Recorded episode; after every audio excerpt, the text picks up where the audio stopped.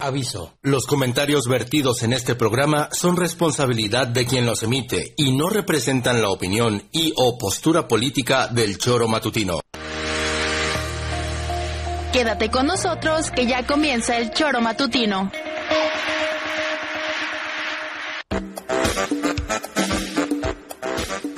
Porque somos quienes alegramos tus mañanas. Interactúa con nosotros y búscanos en nuestras redes sociales como El Choro Matutino. Sintonízanos desde nuestra página web www.elchoromatutino.com y llámanos a cabina al 777-311-6050, de lunes a viernes, de 7 a 9 de la mañana, por Radio Desafío y también por Irradia FM 103.7. Somos la mejor revista informativa del país. Somos... El Choro Matutino.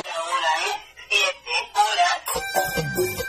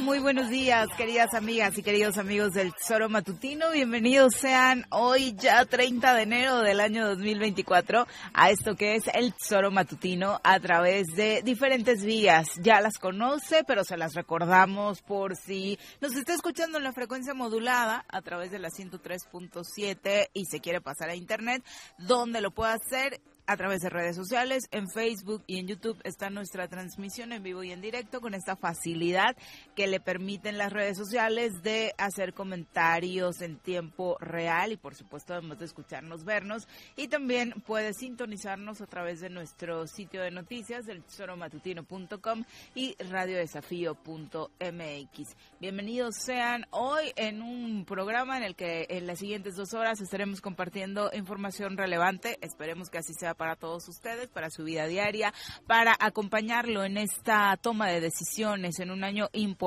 en materia política que es eh, por obtener las elecciones 2024 enmarcadas el próximo 2 de junio. Y obviamente se van dando cambios, se van dando noticias que por ahí pueden marcar la diferencia y queremos compartírselas por supuesto para que tomemos, como lo comentábamos ampliamente ayer, un voto informado, un voto bien pensado y por supuesto nos hagamos ya esta eh, actividad constante de no solamente esperar el día de la elección, sino todos los días, eh, pues manejar este concepto de la participación ciudadana en cada una de nuestras actividades para formar, forjar un mejor municipio, una mejor ciudad, un mejor estado, un mejor país. Señora Rece, ¿cómo le va? Muy buenos días. ¿Qué pasó, señorita Arias? Buenos días. Pepe, buenos días. Aquí estamos, todo listo para, para hablar dos horas.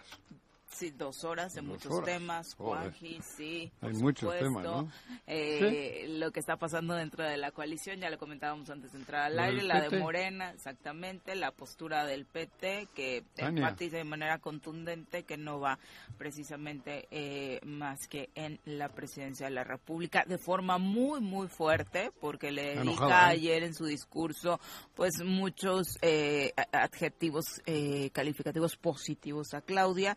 Eh, pasa así como de rapidito el asunto de la gobernatura y luego dice tajantemente que eh, pues a nivel local no se dio la coalición como hubieran querido y por eso deciden ir solos, ¿no? No, digo, yo creo que, en este caso, guste o no guste, ande o no ande, Tania está diciendo verdades como templos. Se refiere al peor gobernador de la historia y al canalla de su hermano, porque ella lo dice, que son un par de bandidos y que están dejando en Morena que sean ellos los que decidan hasta la goberna hasta la candidata, la gobernadora.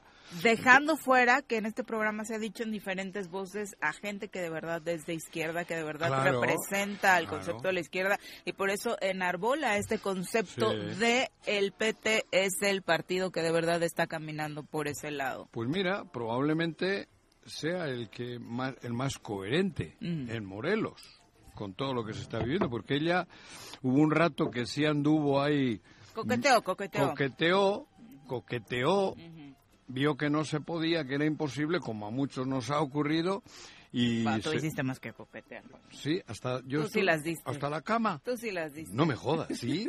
Ni me di cuenta, cabrón.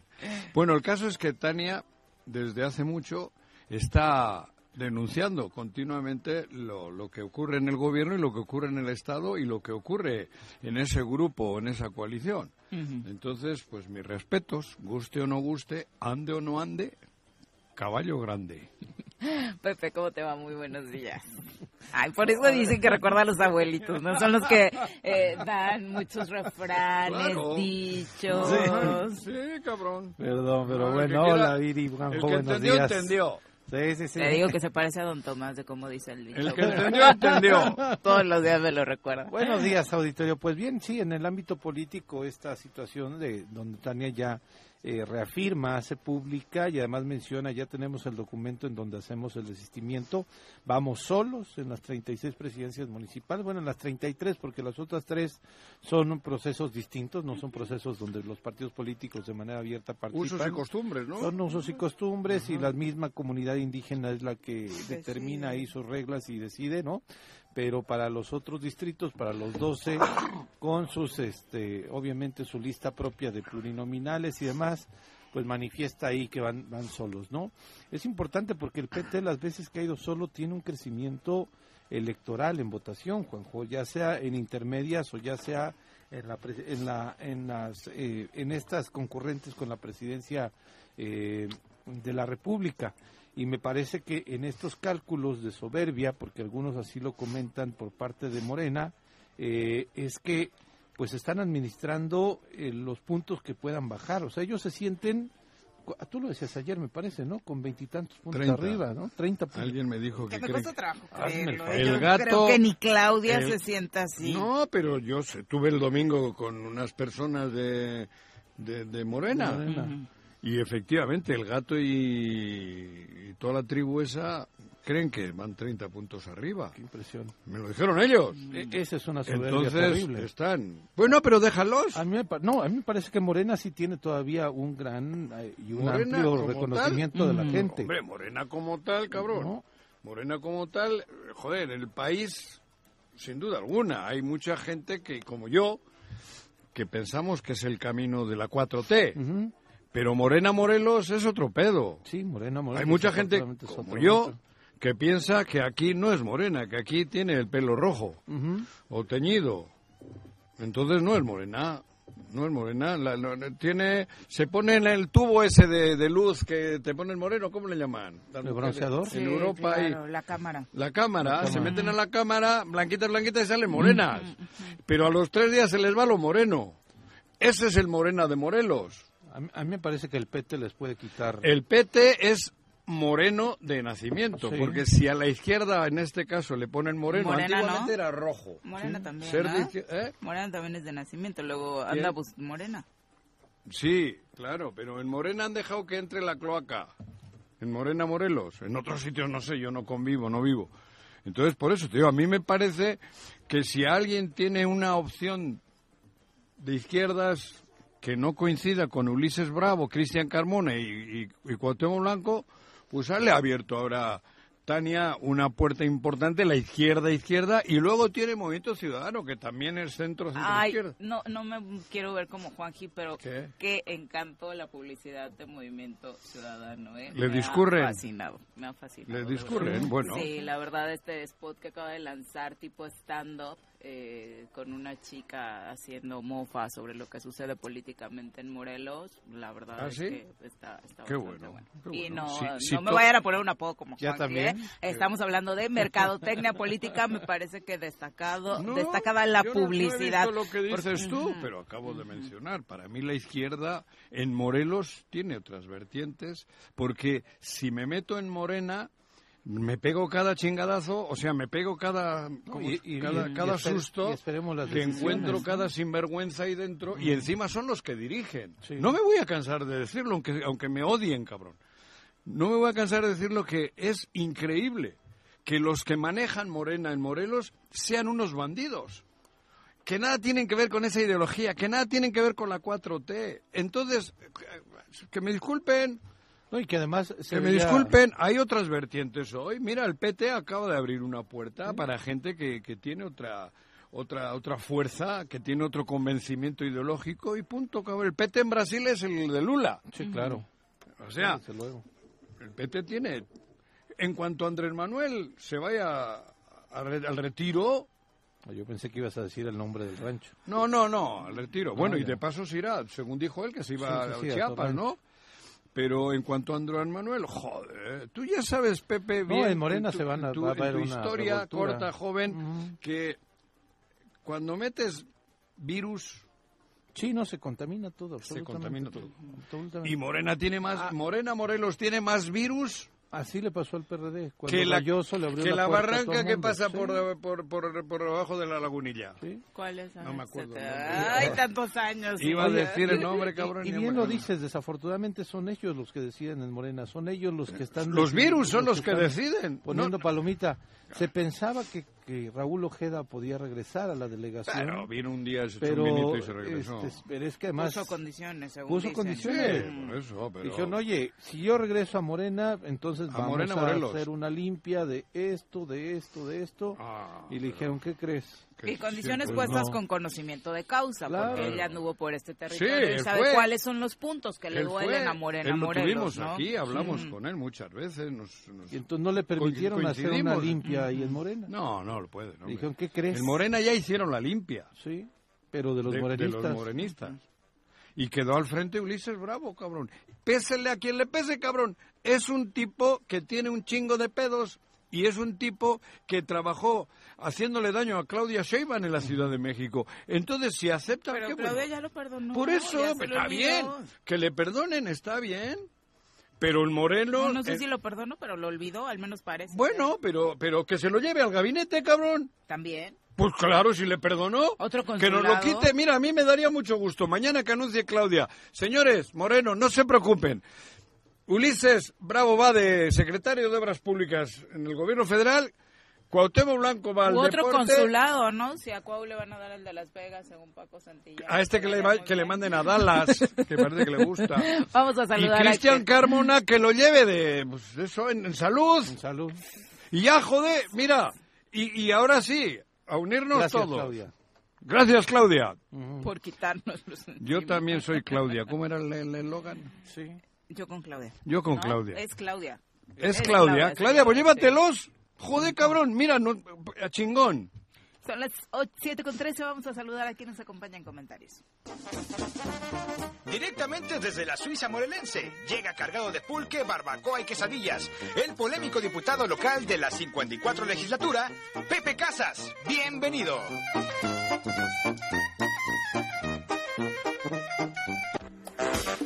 Te va, Pepe? Muy buenos días. Bienvenido. Pepe, ¿Cómo estás, Bien, Pepe? contento de estar aquí con ustedes. Un saludo a todos los que nos escuchan a través del 103.7. Saludos a Anita que está trayendo un café bien delicioso A aquí mí. en la cabina. A mí. A Juanjo. A huevo. a Juanjo. No, no. es- o sea, es- ay, Juanjo. Y luego, luego. Bueno, hoy amaneciste No. eufórico. Amanecí fresquito. Eufórico. fresquito. Cinco grados. Está a gusto, ¿no? ¿Sí? Ya empezó a, Ay, disminuir el No, frío. pero cinco grados, ¿eh? No, Cuidado. Bueno, pero hemos estado en menos dos, menos sí, tres sí, la sí, semana pero pasada. cinco grados todavía... te- Aguanta. Todavía te, te suena, ¿eh? Oh. Pero a mí se me hace que como te conserva el frío, por eso Sí. te fuiste allá al rancho, ¿no? Sí, exacto. ¿A quién conserva? pues al este al cuerpo al, al puerco que diga el cuerpo Los cadáveres siempre están mejor cuando los ponen hielito, ¿no? Aguantan más tiempo de cadáver. Para Mira, que no huela. debería poner un semefo allá este el fiscal y se ahorraría la luz. Tus Y el- porque luego este No, no, le caben ahí en la fiscalía y huele terrible. Oye, tú conoces muy bien cómo se dan estos eh, convenios de coalición, particularmente entre el PT ¿Qué pasó y contigo, o qué? Pues fíjate que es lo que ya vimos que el PT se baja, el verde se bajó. ¿El verde también? Sí, no, al verde lo subieron. No, No. no. Va a la Habla- gubernatura también nada más. Lo obligaron a la Ah, por gubernatura. eso, Mm. a la gobernatura. Que es la misma condición prácticamente. Que Yo, yo insisto, el día que coincidimos aquí con Paco Santilla, que habíamos, hablábamos de un, un esquema de la estrategia, ¿no? Entonces, eh, creo que está habiendo mucha soberbia, mucha confianza por parte del equipo de la candidata a la gobernadora en, en- en no tomar en cuenta, no voy a decir despreciar, pero en no tomar en cuenta a todos los actores. Si algo No tomar en cuenta a Morelos. en Morelos. A Morelos. A Morelos. No le toman en cuenta a Morelos. si algo no se aprendió de, de el presidente Andrés Manuel López Obrador es que cuando él gana la elección a la presidencia sumó a todos los actores. Parte de ello haber sumado al PES, parte de ellos haber sumado al PES y el pago de esa factura política fue que Cuauhtémoc fuera el, el candidato a gobernador. Aquí estamos Aquí sufriendo. estamos, ¿no? Fue un acuerdo con el PES, con los poquitos votos que le sumaba el PES, pero, con la es- gran figura de pero Cuauhtémoc recuerda Blanco. que Andrés Manuel dos años, dos, 12 años eh, tuvo de campaña anterior y en los dos años, en las dos elecciones le tumbaron. Sí, Por, eso, en la pierde- tercera dijo, cabrón, aquí me Ah, subo el mundo. hasta las cucarachas. Y, y mira, en, un- en una ecuación llegar. muy sencilla, Nada él pierde que- la, la elección anterior a, a esta que ganó por un millón de votos, ¿no? Entonces, ¿qué dice? Si sumo al PES con Cuauhtémoc Blanco, que me va a dar un millón de votos, ahí neutralizo por los No, que un perdí. millón no, él, y- él fue sumando. Por, por, me, me refiero exact- eh, Sí, la- específicamente la- al tema de Cuauhtémoc. ¿Cómo ¿no? lo estaba pensando no era como un estrategia millón. para sumar? Ah, en el país, porque Sí, en el ser, país. por Sí, ser sí, eh, sí, en el. Blanco el futbolista. Claro, porque acuérdate que se lo llevaron a recorrer el país. Que bueno, estuvo sacó- en Chiapas, estuvo en Veracruz. Sacó más de 500 mil votos. Bueno. Aquí. Sí, claro. La coalición. Sí, más sí, los sí, que le sí. sumó de, de los adeptos. Entonces, eh, su ecuación fue, si perdí por un millón de votos en la anterior, Con- aprendo la experiencia y tengo que sumar a todos, porque una Hasta elección, las cucarachas. una elección se pierde con un voto, Juanjo. Claro. que no entienden. Entonces, Sí, por la puntita. ahorita Ese que es el el pedo. equipo Solo de, con la de- de puntita ya se piense, que ellos piensan ¿eh? que la elección se va a ganar con un margen del 15%, ¿para qué hago, para qué hago convenios con quién? No te necesito PT, no te necesito Verde, no te necesito Juan, Pedro. Y ¿Cuántas entonces, elecciones ha ganado Margarita? Pues no ha ganado ninguna y ya perdió una. Ella ya, ya, ya es perdedora porque eh, ¿Cuándo perdió, perdió? cuando compitió Pero- por el PRD. 2003, En el 2003 perdió para Ah, diputada. bueno. diputada local. Entonces ella ya tiene una experiencia de, de, de Bueno, lo pero- amargo que es una pero- pérdida de elección. Vamos a lo del PT. Más que hablar de Morena. El PT, en Morelos, es un partido, guste o no guste, vuelvo a repetir, que es siempre ha estado, en ocasiones a Tania la hemos criticado. La hemos criticado y fuerte, por coqueteos políticos hablo. Coqueteos políticos que se salían un poco de esa fuerza de izquierda que, que el Partido del Trabajo, que así se llama, tiene. Hablamos de Brasil. Brasil, el presidente Lula es del PT. Entonces, aquí hemos tenido a una Tania a veces titubeante, coqueteando con el Ejecutivo, políticamente, cuidado, insisto. Y eso nos daba, nos generaba muchas dudas. Pero en momentos duros, críticos como este, está en la trinchera donde le corresponde a ese partido. Sí. Ahí está. ¿Por qué? Ella ha sido la de las voces más fuertes hablando del gobierno de Cuauhtémoc. Después de su coqueteo político, se dio cuenta que ahí no hay forma de ligar. No hay forma de ligar políticamente con una banda de bandidos. Y, y ahí ¿Es redundancia? No. ¿Banda de bandidos? No, no. Banda es la... Pues no. No. Banda de bandidos. Entonces, se atrinchera nuevamente en lo que le corresponde al PT, Partido del Trabajo, que es un partido histórico, más antiguo que Morena, más antiguo que otros partidos que el PRD. Entonces, ahí está el PT. El PT es una alternativa para mucha gente que piensa como yo, por ejemplo. El, el preámbulo de lo que te yo. explicaba era para llegar a lo siguiente. ¿Qué? Ante el desprecio y ante no querer hacer este, alianzas y no ceder posiciones, entonces se baja el PT, se baja el verde. Pero no solo se baja por eso. Se baja porque no puede hacer alianza con alguien que le ha estado diciendo que es un bandido. Me parece que en ese... Hay coherencia. busca ¿Hay coherencia? Y, y en ese criterio de no tomarte en cuenta, se da el tema, quienes han estado en contra del gobernador no participan en esta fiesta, ¿no? En estas candidaturas. Entonces, eh, en cuanto Morena defina sus candidatos y sus candidatas, vamos a ver, yo no sé si tienen calculado eh, el- lo que va a suceder cuando la militancia se sienta traicionada o se sienta ofendida porque no van los candidatos que sean competitivos y no aquellos que, vayan impuestos. Vamos a hablar que estén en favor de Morelos, Pepe. Pero también tiene que haber, es No, una tiene que ser competencia. tiene que ser competitivos. compe- Hay unos al, hablar, Están a favor de Morelos algunos, Al pero hablar- no te vota No, nadie. pero las dos cosas tienen que llevar de pero la hablar, mano. com- hablar competitivo, Juanjo, me refiero a muchas características Sí, que bueno, tenga militancia, que tenga una buena, eh, un buen este currículum político a favor del estado, del municipio, Que no etcétera. tenga nada Y- caquita y, y si a eso la vista, no sucede. Juanjo, todos estos candidatos buenos que no podrían estar en, en la boleta con Morena, se van a ir al PT, se van a ir al Verde, incluso se van a ir al MAS. O a ¿Por qué? O a- Además, yo no le veo por dónde. No, a lo que voy es de No, que, yo no. de que A quien la, está la izquierda su- tiene Convergencia, que es Movimiento Ciudadano, tiene el PT y... Y pero hasta mira, el PRD, ¿eh? Bueno, y hasta el PRD. PRD. Pero lo que yo te digo es hasta el PRD, cierto, perdón. de que ante si, si prevén ellos lo que va a suceder en el 27, muchos se van a ir con partidos que estén en la coalición por si en el 27 se quieren reelegir o quieren participar, no exista nuevamente el candado que en esta ocasión se abrió por Ulises Bravo, de que si participaste por un partido diferente a la coalición no vas a poder ser candidato. Entonces, por eso te digo que las primeras opciones serían los partidos que participarían en la coalición de con Morena a nivel estatal.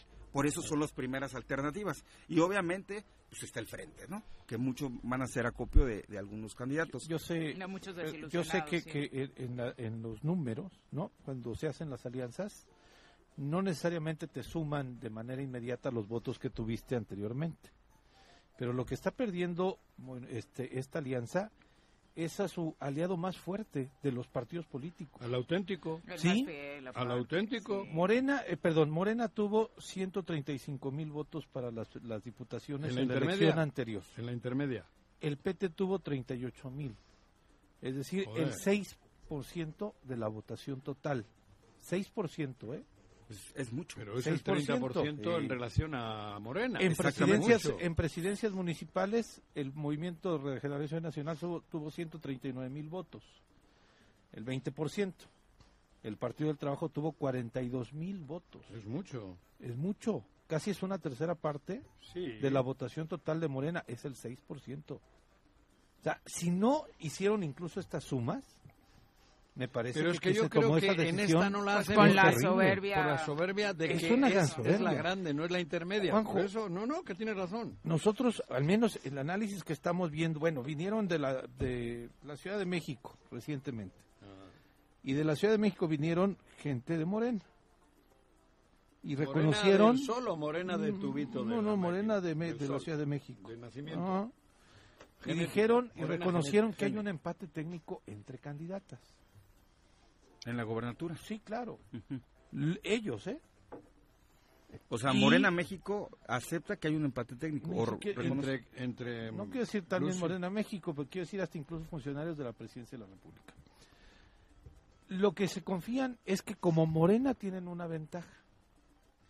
Si estos seis puntos fueran una resta inmediata, Pues es la pérdida de la elección. están en un problema gravísimo. O sea, el PT representa 6% con relación a la elección a la pasada. urna, a la urna. En la intermedia. Sí.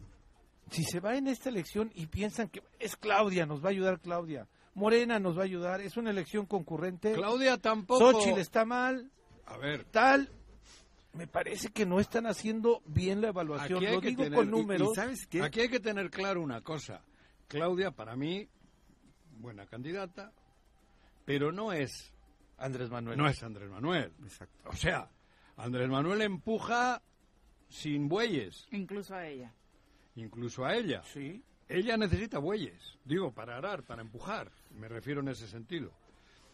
Andrés no. Andrés es él. Andrés Manuel. Es él. Aquí no. O sea, queramos o no, no vende lo que vendía Andrés Manuel. Ni va a vender. Puede que sea hasta mejor política, ¿eh? Pero no tiene ese carisma. No, tiene menos carisma probablemente que incluso la opositora. Sí, Y, definitivamente. y el momento Digo- que se regionaliza la votación. Qué bueno que lo asumes Si no, No, llevas sí, es que yo lo tengo candidatos- claro. Yo, para mí, Claudia, ideológicamente coincido, pero no es una chica carismática. No tiene ese, no tiene lo Y hablando del carisma que se necesita como candidata, Claro, porque ya sabemos que para va a ganar pues, por no todo es. lo que hay.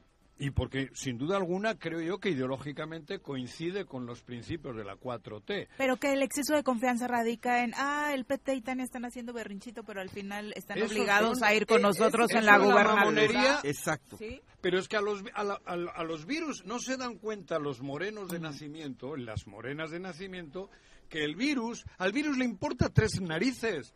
El virus lo que quiere es agarrar víctimas y vivir. Vivir- los virus quieren estar vivos. Y el, los tres virus que tiene Morena son Ulises, Cristian Carmona y, y Cuauhtémoc Blanco.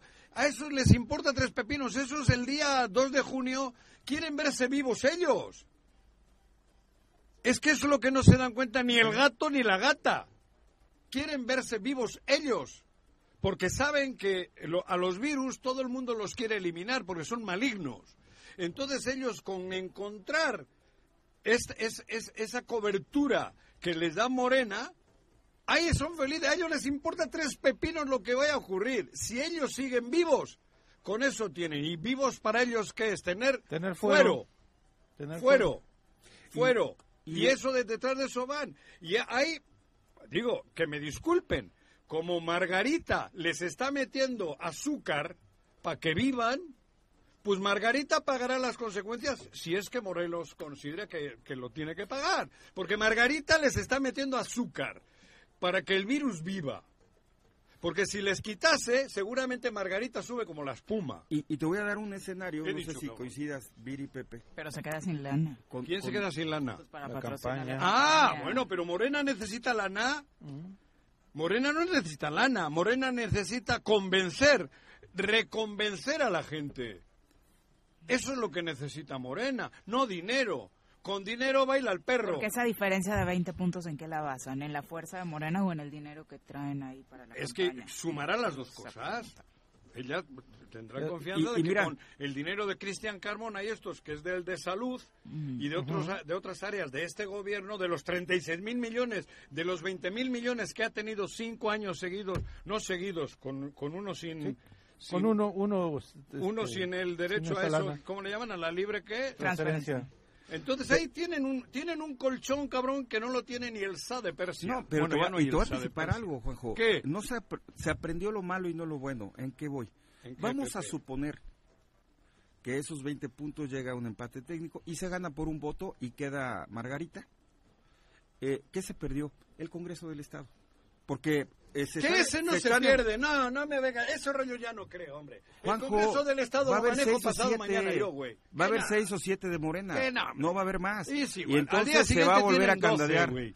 Se- No. A eso le están apostando, No, a no, comprar yo más no le diputados apuesto- bueno, y se va a trabar. Pepe, Fíjate que en ese que tema. no, hay que... Claro, la- aquí la que manda el ejecutivo, güey. Siempre me has dicho que no y, y no ha Sí. habido una que le falle. ¿eh? Sí ¿En qué? No, yo no te he dicho que no vayan a tener esos menos votos. O sea, el 2 de junio pierden el Juanjo Congreso y el 3 de junio lo lo, lo- lo- tienen, cabrón. Fíjate que Si gana el Ejecutivo, el que gane, el Ejecutivo controla el, el, el, el- el- ¿cómo le llaman los otros dos poderes? el legislativo, Legislativo y y el el. Al día siguiente, porque yo tengo la lana, Pepe, y aquí tenemos la, la desgracia de que ya solo nos movemos por dinero. Pero no hay presión, Juanjo. ¿Por ¿Eh? qué? No hay presión. ¿De ¿Por qué? qué? Porque en este ¿Qué presupuesto... ha pasado que- con Cuauhtémoc en Blanco en, este- en seis años? en cinco- Nada. Pero, a ver, déjame darte la lectura. Nada, nada, en cinco nada, años, el Congreso no caminó. En cinco años. Pero- Camina en este último. Y en este En último, penúltimo. se- en, el En el penúltimo, se le vuelven a dar las transferencias y se le vuelven a dar el libre eh, disposición de los recursos. Cuando entre Margarita ¿Por ganando... qué dices cuando entre Margarita? si gana él. Estoy, dice- estoy hablando de un supositorio. Si quieres, ahorita hablamos del otro, que va a ser No, la misma escenario. no, no. Mira, Ahorita te da no, otro me- no te va a ver, interesar. Entra la que eh, gana eh, A ver, Margarita, cabrón. ok. Gana la que quiera, Juan. No, no, gana Margarita, no la que quiera Morelos. Sí, yo- Deja Es que estamos hablando de, de Morena, Juanjo, en Peti, su y todo eso. Mira, gana Margarita. quien gane la gobernatura sí, no, Margarita. no tiene presión de tener mayoría en el Congreso. No tiene porque pedo. Ya tienes, ya tienes un Congreso muy flexible. Pues, ¿qué te que es estoy que diciendo, güey? Entonces, si hacen berrinche los diputados y manotean, no me interesa, se desgastan y después los compras en dos o tres eso años. dicho. Sí, es lo que te digo, que el Congreso está extraviado. vale madres quién gane el Congreso. Y entonces Ellos reformas, están- revisiones, Yo sí calado. espero, yo sí espero que el Congreso sea un contrapeso. Ojalá, güey. Pero contrapeso, Pepe. Si tú, no, tú- ya- tú, tú y yo sabemos. Rodrigo Galloso hizo lo Compró que... todos. Todo. Todos. Y el anterior, También. cuando le iban a hacer... Yo recuerdo cuando Sergio Estrada Cajigalera Gobernador, y tenía el juicio político una noche, A yo Juan Nolasco viví... compró. ¿Eh? A Juan Nolasco compró. No, mentira. Sí, al de Zacatepec. ah, ah, también. sí, La sí. última fue al de Zacatepec, un millón y medio. Sí, sí, sí. Creo que fue, ahora no me acuerdo. La última noche que bailé contigo, quisiera olvidarla, pero no he podido. Oye, la- ¿Coincides o no? No, que tiene un Congreso eso. flexible. Tiene un Congreso muy Ojalá y no. Por flexible, eso, aquí no ha habido un ¿O no, juicio político, Ojalá ni no. habrá, ni habrá. Ojalá Porque el Ejecutivo, que es el que tiene la lana, al día... si- ay, oye, cabrón, con 14 votos te chingan. A ver, Me ¿quién es faltan el más dos. güey de los 14? O la más huella. Vete hoy, dale un abrazo. ¿Le dicen a Cristian eso? A ¿O Cristiano, al que, al, al que sea en su turno, al que sea, joder. El costalito. Y ya, güey. O al revés, júntate tus siete, candadeas y no pasa nada. Es más fácil juntar siete Pero- que catorce. Bueno, pero si Porque no, no tiene los con un 14, criterio de no instrucción, pero, con- pero si tiene 14... ¿Por qué no ha habido juicio político al, al- al Porque peor no gobernador quórum, de la porque historia? no hay quórum, ¿Eh? Porque no hay quórum. Porque Pero- ya saben que a última hora, con 36 mil millones, mira, a mí no me hace juicio político ni, ni, Pero, ni, ni ¿qué- Trump, ¿Qué sucede también? Mira, ni Ronald Trump. Lo mismo aplica Donald. para Donald, la oposición. no Ronald. La oposición Ah, dos, seguramente Ronald. va a tener siete votos Reagan que van a ser incomparables. Va a haber diputados que ¿Qué? no van a ser eh, afines a la gobernadora y se van a y el Congreso se va a trabar, güey. O sea, yo ¿Qué hablo, se hablo un tema de gobernabilidad. No. ¿Cuándo no hay gobernabilidad? A ver, de- desde el 2000 que Ahorita yo no aquí... pues. Hay sobrevivencia ¿Eh? política. Ahorita no hay gobernabilidad. Hay que- Ah, bueno, no hay gobernabilidad No porque, porque no hay. Porque, porque Por eso hay no sobrevivencia. ni secretarios. Ahora no hay ni gobierno. No hay capacidad y no hay ganas de gobernar. Ojalá que ¿Cuándo en la historia? ganas. Dime cinco secretarios.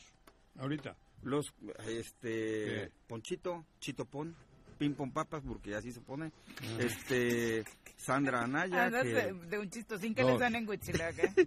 el frío, este, y, y eso porque los conozco, Pepe Galindo, Ajá. este, Del PES. Ahí van dos del. Sotelo, que ese sirve de todo, Ajá, este, la que no han quitado en todo este tiempo, la de economía, Cecilia, ajá. Ya, mira, cinco, cabrón. Sí, Tú sí estudió, le supiste. ¿no? Y ¿Y este, Cantú, que ahora ya no es secretario de salud, es el, eso del el super En delegado. salud hay una abogada. Ajá. Es la que, En salud es una abogada Pero- secretaria. pero- Bueno, ahora ya te dije los secretarios, pero esos están de Pero aparador. lo que quiero decir ¿Quién que lo que ha ocurrido ellos? Ahora, ahora no ha habido ni, no ha habido necesidad de tener ni secretarios, No, ni secretaria. despacho, ¿eh? Me impactó Pepe, debe ser de los pocos De los pocos que te sabes. De los cinco. Pero, pero porque varios han estado en campaña para electoral, ¿eh? Claro. ¿Eh? Varios de esos que has dicho. No, pero le hemos preguntado a muchos no que están en el idea. círculo rojo y no. Este, estos seis años no ha, no ha habido necesidad ni de tener secretarias ni secretarios. Híjole, qué horror. Han hecho en el Porque todo se decide en una oficina. en una en, en una peda. Dos, dos factores.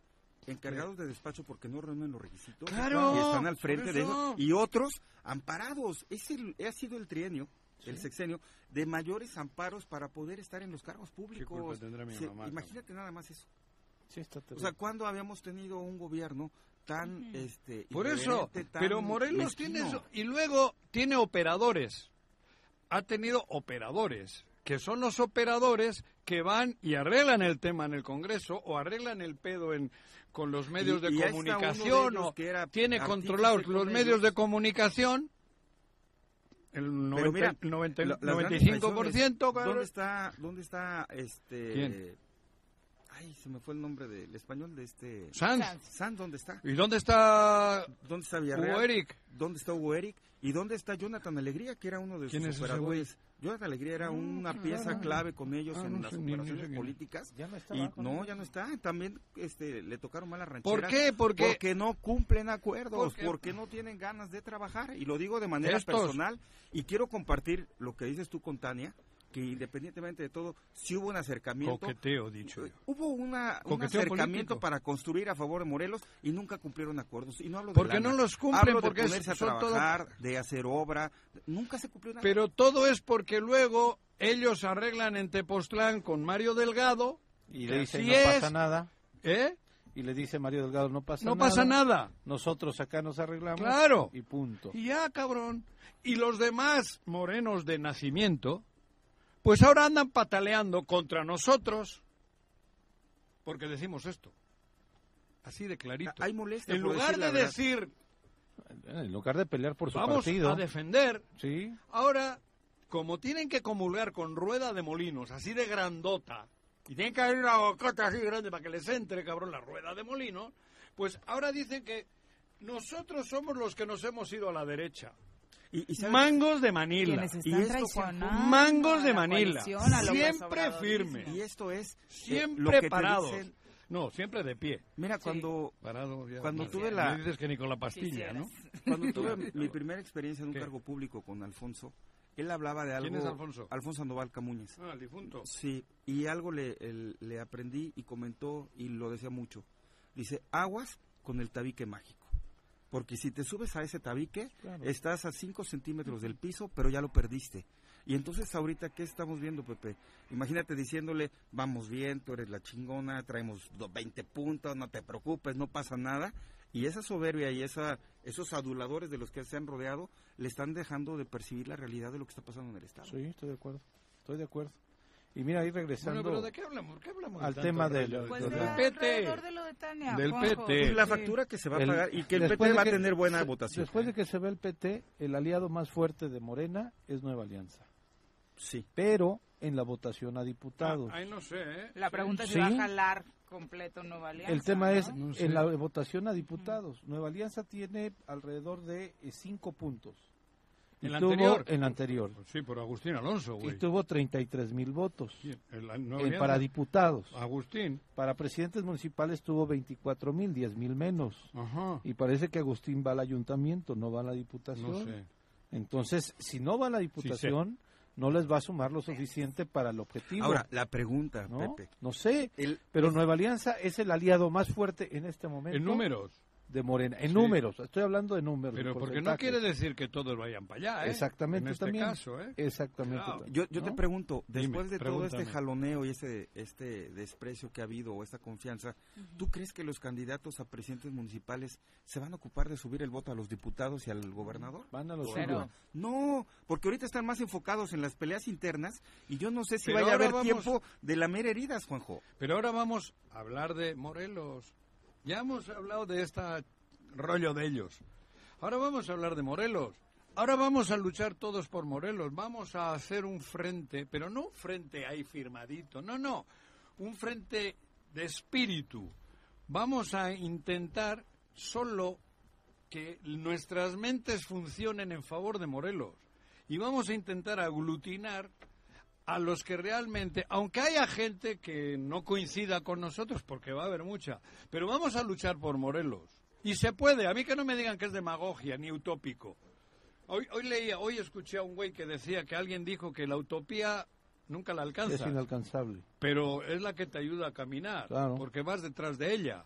¿Tienes un Vamos a ir detrás del futuro de ¿Y qué Morelos. propones? ¿Qué ¿Eh? hacemos? Yo jalo, ¿qué hacemos? ¿Cómo que hacemos? Pues todo lo tenemos Bueno, ya lo estamos haciendo aquí en el micrófono. Todos lo ¿no? tenemos Eh, claro es hacemos. aportar a la no, no, a pero la yo no, yo, yo lo tengo claro. Yo ya sé que donde esté el virus no puedo acercarme. No voy a votar donde esté el virus. Y el virus es Ulises Bravo, Cristian Carmona y, y Cuauhtémoc Blanco. Y todos sus, sus achichicles. Yo ya lo tengo claro. ¿Qué hay que hacer? Vamos a buscar el otro espacio, el que sea, que realmente, y obligarle a los que sean, que hagamos la lucha por Morelos.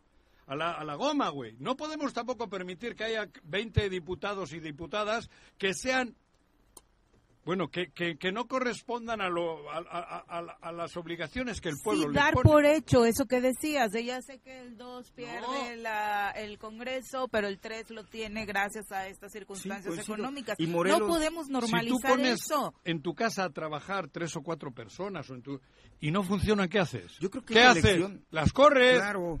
Yo Pues, creo- pues eso es lo que tenemos Yo que creo que esta elección va a ser una gran lección, Juanjo, con el voto diferencial. Y no lo han querido Ah, entender. claro. Ya, vi- ya ha sucedido. Va a Para mí un ya no gran es voto, voto diferenciado. Para mí es el voto por Morelos. Sí, claro. Que viva la utopía, ¿eh? Sí, pero contrario a lo que sucede en otras entidades, donde sí hay coincidencias, si se da el voto en Ah, cascada, Morelos gran históricamente no Fíjate se que ha el dado voto en eso. cascada hubiese sido si en las listas esas no hubiese virus. Si no hubiese virus ahí dentro. fueran gente de Morena, de Claro. Morelos. Y doy los nombres que he dado siempre. Oye, hasta se me han olvidado, cabrón. Juan Ángel, Juan Ángel, Rafa Rafa, Reyes. Agustín, Alonso, Rabín, mismo. Rabín, Megui, la ta ta ta. Punto. Imagínate, yo no se quería con un Bueno, y más mujeres, eh, cuidado. Todas las mujeres que hay, Sí, que hay sí, un sí. chingo de mujeres. Alejandra. No sé Alejandra, si tal vez seamos el Keila único por allá. estado en el Keila, país que tiene elecciones donde se está hablando Cabrón, de esto, ¿no? Tú imagínate En todos esos en un bloque, sin virus, sin sinvergüenzas. Cabrón, no había, no había forma. En lo que Bueno, decía- y Lucy Mesa, cuidado. Ah, también que la, y Lucy la Mesa hay. Sí. Tú imagínate eso, que era la... Es que yo no me explico por cómo se puede hacer tan mal las cosas por dinero. La misma Tania. Tania, Tania gana la candidatura. claro, cabrón. Sí, güey, así todos, historia. todos esos, distribúyelos. Más gente nueva, gente nueva, Claro. gente joven, Toledo, estos, el, el regidor este que suele venir Jesús aquí. Rosales. Jesús. Rosal, todos esos chicos y chicas que están ahí, todos, güey, eso hubiese sido el Caltenco, Caltenco, claro. Caltenco, Pero si ay el sí, partido le cabrón. cierra las puertas a estos chavos que, están generando me- nuevos cuadros, Ahora, no hay. te digo, si en mi ¿Quién le ganaba a ese trabuco? ¿Quién les ganaba? Porque ahí todos tienen el mismo Pero eso no está pasando, eso es lo que yo no me explico. ¿Pero por qué? Por los compromisos mercenarios, por el dinero, por la corrupción, por los pactos de Tepoztlán. Porque no se está pensando en Morelos. Porque no se está pensando en... Muy bien, Viri. Está fácil, Juanji, lo repites diario. ¿Ah, sí? es que- Lo repites que no, que no se había dado cuenta, cabrón. ¿no? Poniendo para no personalizarlo así. Que yo sí lo Si en mi distrito Sí. fuera Viri Arias candidata de Morena, Puta.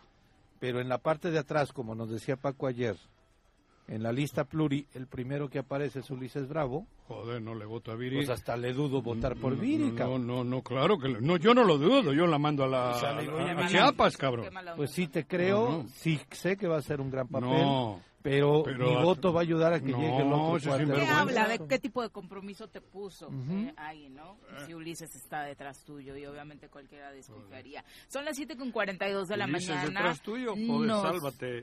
Nos vamos a una, a una pausa, no, No, sin y- antes complacer al auditorio. Nos están pidiendo, Juanjo, que les gustó tu canción, José Regino particularmente, Sí. que si puedes terminar de cantar la de La Última Noche, que soñé contigo. No me sé el... Es que la- le estás dando cuerda desde ayer. La José última Regino, noche que, verdad- pasé contigo, quisiera Pero olvidarla, el- el pero no he producción no le puede podido. poner el- la musiquita. La última Cantas bien, noche ¿eh? que pasé contigo. Pues ya vamos a volver a hacer el karaoke entonces. Hoy tengo pues, que hacerlo.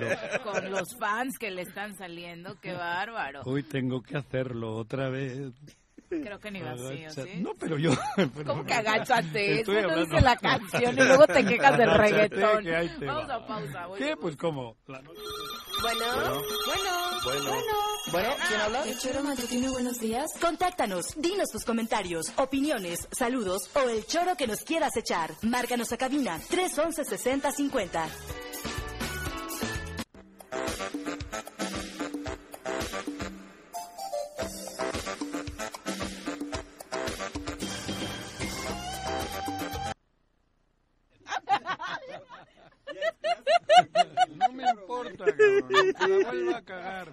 Volvió a cantar Juanji, solo fue. Ah, sí.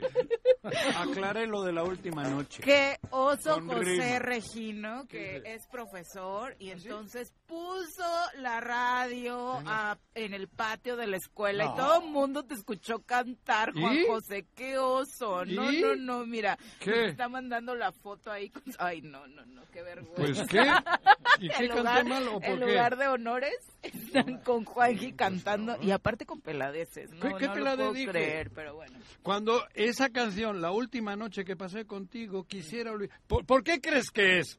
¿Porque se dieron un besito en la Sí, nuca? claro, porque fue una despedida. no, sí, porque tuvo sexo, cabrón. Joder, de la Y última luego noche. se quejan del reggaetón. No, pero es que, pero eso es fino. Mm. No, el reggaetón, es que te la clavo, que no te la clavo. que- No, esto es fino.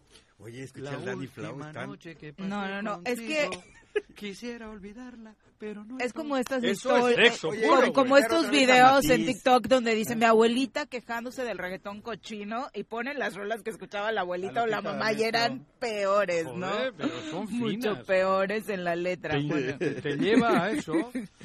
Oye, cabrón. Mm. O- o- o- ¿A qué se refiere esa rola? Cuando dice la última noche que pasé contigo. Sí, sí, quisiera habla de eso. Pues claro. Ya, no me la sé completa, pero ya busqué la letra, dice... Hasta sexo La oral llevo, la llevo negro. guardada como fiel testigo. Mira, la, la- la de guardada. Pero habla de la noche. A ver. ¿cómo era Sí, tu- en la noche la la... guardada en la mente. de ¿Cómo fue, aquellos Juanjo? momentos en que fuiste mía. Mira, ¿Cómo fue esa noche, Mía. Juanjo? ¿Por qué te fuiste aquella noche? ¿por qué te fuiste? ¿Por qué te...? ¿Por qué? ¿Por qué? Te llevaste lo de la renta. Y, y- y te fuiste dentro, ¿Por qué te además. fuiste sin regresar? Fíjate, me dejaste sin sacarla noche con el recuerdo de a la calle. Oye, deberían de hacer un, traicionó. un Uh, segmento de análisis de, de interpretación de canciones. la letra. Y al final la traiciona. Él, a Lo él- traicionó. La canta un hombre, ¿no? Este güey, no, ¿cómo era? canta ¿Esa un de quién era? ¿De quién era esa rola? No, no, no recuerdo exactamente. No Yo se lo sé. escuché a- al Coque Muñiz, me parece. No sé, joder, pero no, es anterior al coque, güey. sí, sí, sí, sí. Algún trío, ¿no? Tiró los panchos. Ah, los mira. Panchos creo Los que eran, panchos, ¿no? Los panchos, sí. No sé. Sí, sí. Pero el trío, y harían trío. canta Luis Esa luego. noche trío no sería. También la canta Luis Luis Miguel, Mi, es sí, sí, ya Ah, encontré mira, una versión joder. de Luis Mi. Bueno, va, Bueno, ya. Aclararlo. ¿Quién quería que le cante? José Regino. Hasta le Ay, hicimos no. ya Saludos. la, la novelita y todo. Saludos a sus alumnos también. si es que- Sí, qué cosa, dice. ¿Qué más? Eh, bueno, saludos a toda la gente que se está pronunciando con sus comentarios. Muchas gracias por hacerlo. Y aclarar, porque creo que hay algunas confusiones como las Sí. del Barto. Sí, El pero- PT no rompió para la gubernatura, rompió para candidaturas locales, sí, pero no para la gubernatura, porque está preguntándonos a través de ex, No, antes pero- Twitter, si el PT puede postular a un nombre. Si, por ejemplo, No, el PT no. podría postular a Juan no. Ángel. No, No. no, habrá un candidato del PT a la gubernatura. Pero en el- ahí está claro lo que Tania dice. Voy a apoyar a Claudia. Vamos a apoyar a Claudia. No matiza nada más. Sí. Da a entender, o yo así interpreto, que en lo local decida lo que quiera, ¿no? Sí, el speech. es, Vamos a apoyar a Claudia para sí. construir el segundo piso de la 4T. Se mantiene, dice, el convenio para la gubernatura y eh, se rompe en la coalición a nivel local. Va a poner sus candidatos y candidatas a, las, a los distritos locales, las pluris, las alcaldías y punto. Y luego, sálvese quien pueda. José Luis Portugal, abrazo Tapalcingo. María Poblano, gracias por los saludos, al igual que al profesor Arnaldo Pozas, para Chacho Matar. Alex Gutiérrez pregunta, ¿qué prefieren los votantes? ¿Un líder carismático? ¿Un líder capaz? ¿Un líder no carismático y capaz? ¿Un líder no carismático y no capaz? ¿O un líder carismático y capaz? Bueno, el ideal sería este último, ¿no? Un líder carismático y capaz. Sin Yo- embargo, yo me quedo con la capacidad, Sí, sin duda. sin duda. Sin duda. Si en la capacidad entra la honradez y la honestidad y todo eso, el, lo carismático no es tan Porque hoy tenemos un líder, un- tuvimos un candidato carismático y no capaz Sí. en la figura de Cuauhtémoc Blanco y aquí tenemos los carismático resultados, por lo que hizo en el fútbol. ¿no? Sí, claro. Sí. Sí, Porque- es innegable. No, que- no, claro. Mm, mm. Sí, pues era Sí, un ídolo del fútbol. un ídolo. Un ídolo. Ahora Ahora- le dicen ya el ídolo de barro. Tiene una cuenta de Twitter. Reyes Bell, un abrazo, gracias por los saludos. Abelardo Maya también. Lalo Castillo dice saludos desde la heroica Cuautla Morelos. Eso. Atentos a las especulaciones electorales de la apreciable mesa de opinión. Eh, dice Lalo Castillo, las bases de Morena en la región oriente de Morelos. Tenemos bien claro por quién votaremos bueno. a nivel nacional y estatal. Qué bueno. Eh, Genaro Sánchez dice que Miki Laure también eh, es el que hizo famosa la canción. ¿Quién? La última noche, ¿Quién? Miki Laure. ¿Quién es Mickey Laure? Yo no lo conozco, Fíjate, ese no lo conozco. ¿Es inglés o qué? ¿O digo gringo? No sé. Mickey, No. No, Mickey sí, ¿no? Laures. No sé quién es, güey. Sí, jamás había escuchado yo. No, también. ese nombre yo nunca había escuchado, ¿eh? A ver, búsquele, la- Ahorita. a ver no, quién. no mexicano. la- No, no, al aire ¿Sí? no, pero... Ah. ¿Ah, sí? ¿Que es mexicano? Sí, músico mexicano. Ah, mira, Ah, ¿qué tal? Mickey Laures. Ujú. Sí, a él, este, tiburón, tiburón. Tiburón, tiburón. Ah, caray, ese Sí, la es de. Mickey Laure. A él yo Pero es el compositor. Sí, a él yo lo conocí en Chapala. Ah. Bueno, no. Es no, el compositor también. Pero la última noche es de él, Ah, compuesta sí, por él. fíjate. La rajita de canela. Mira, pues Pero la que- rajita de La canela. cosecha de mujeres nunca se acaba. Oye, No, entonces pues, era muy versátil. La rajita de canela. La banda borracha. Esa es la que suele ir en el calzón, cabrón. Bien, Ahí están ¿Qué tal, sus no? canciones.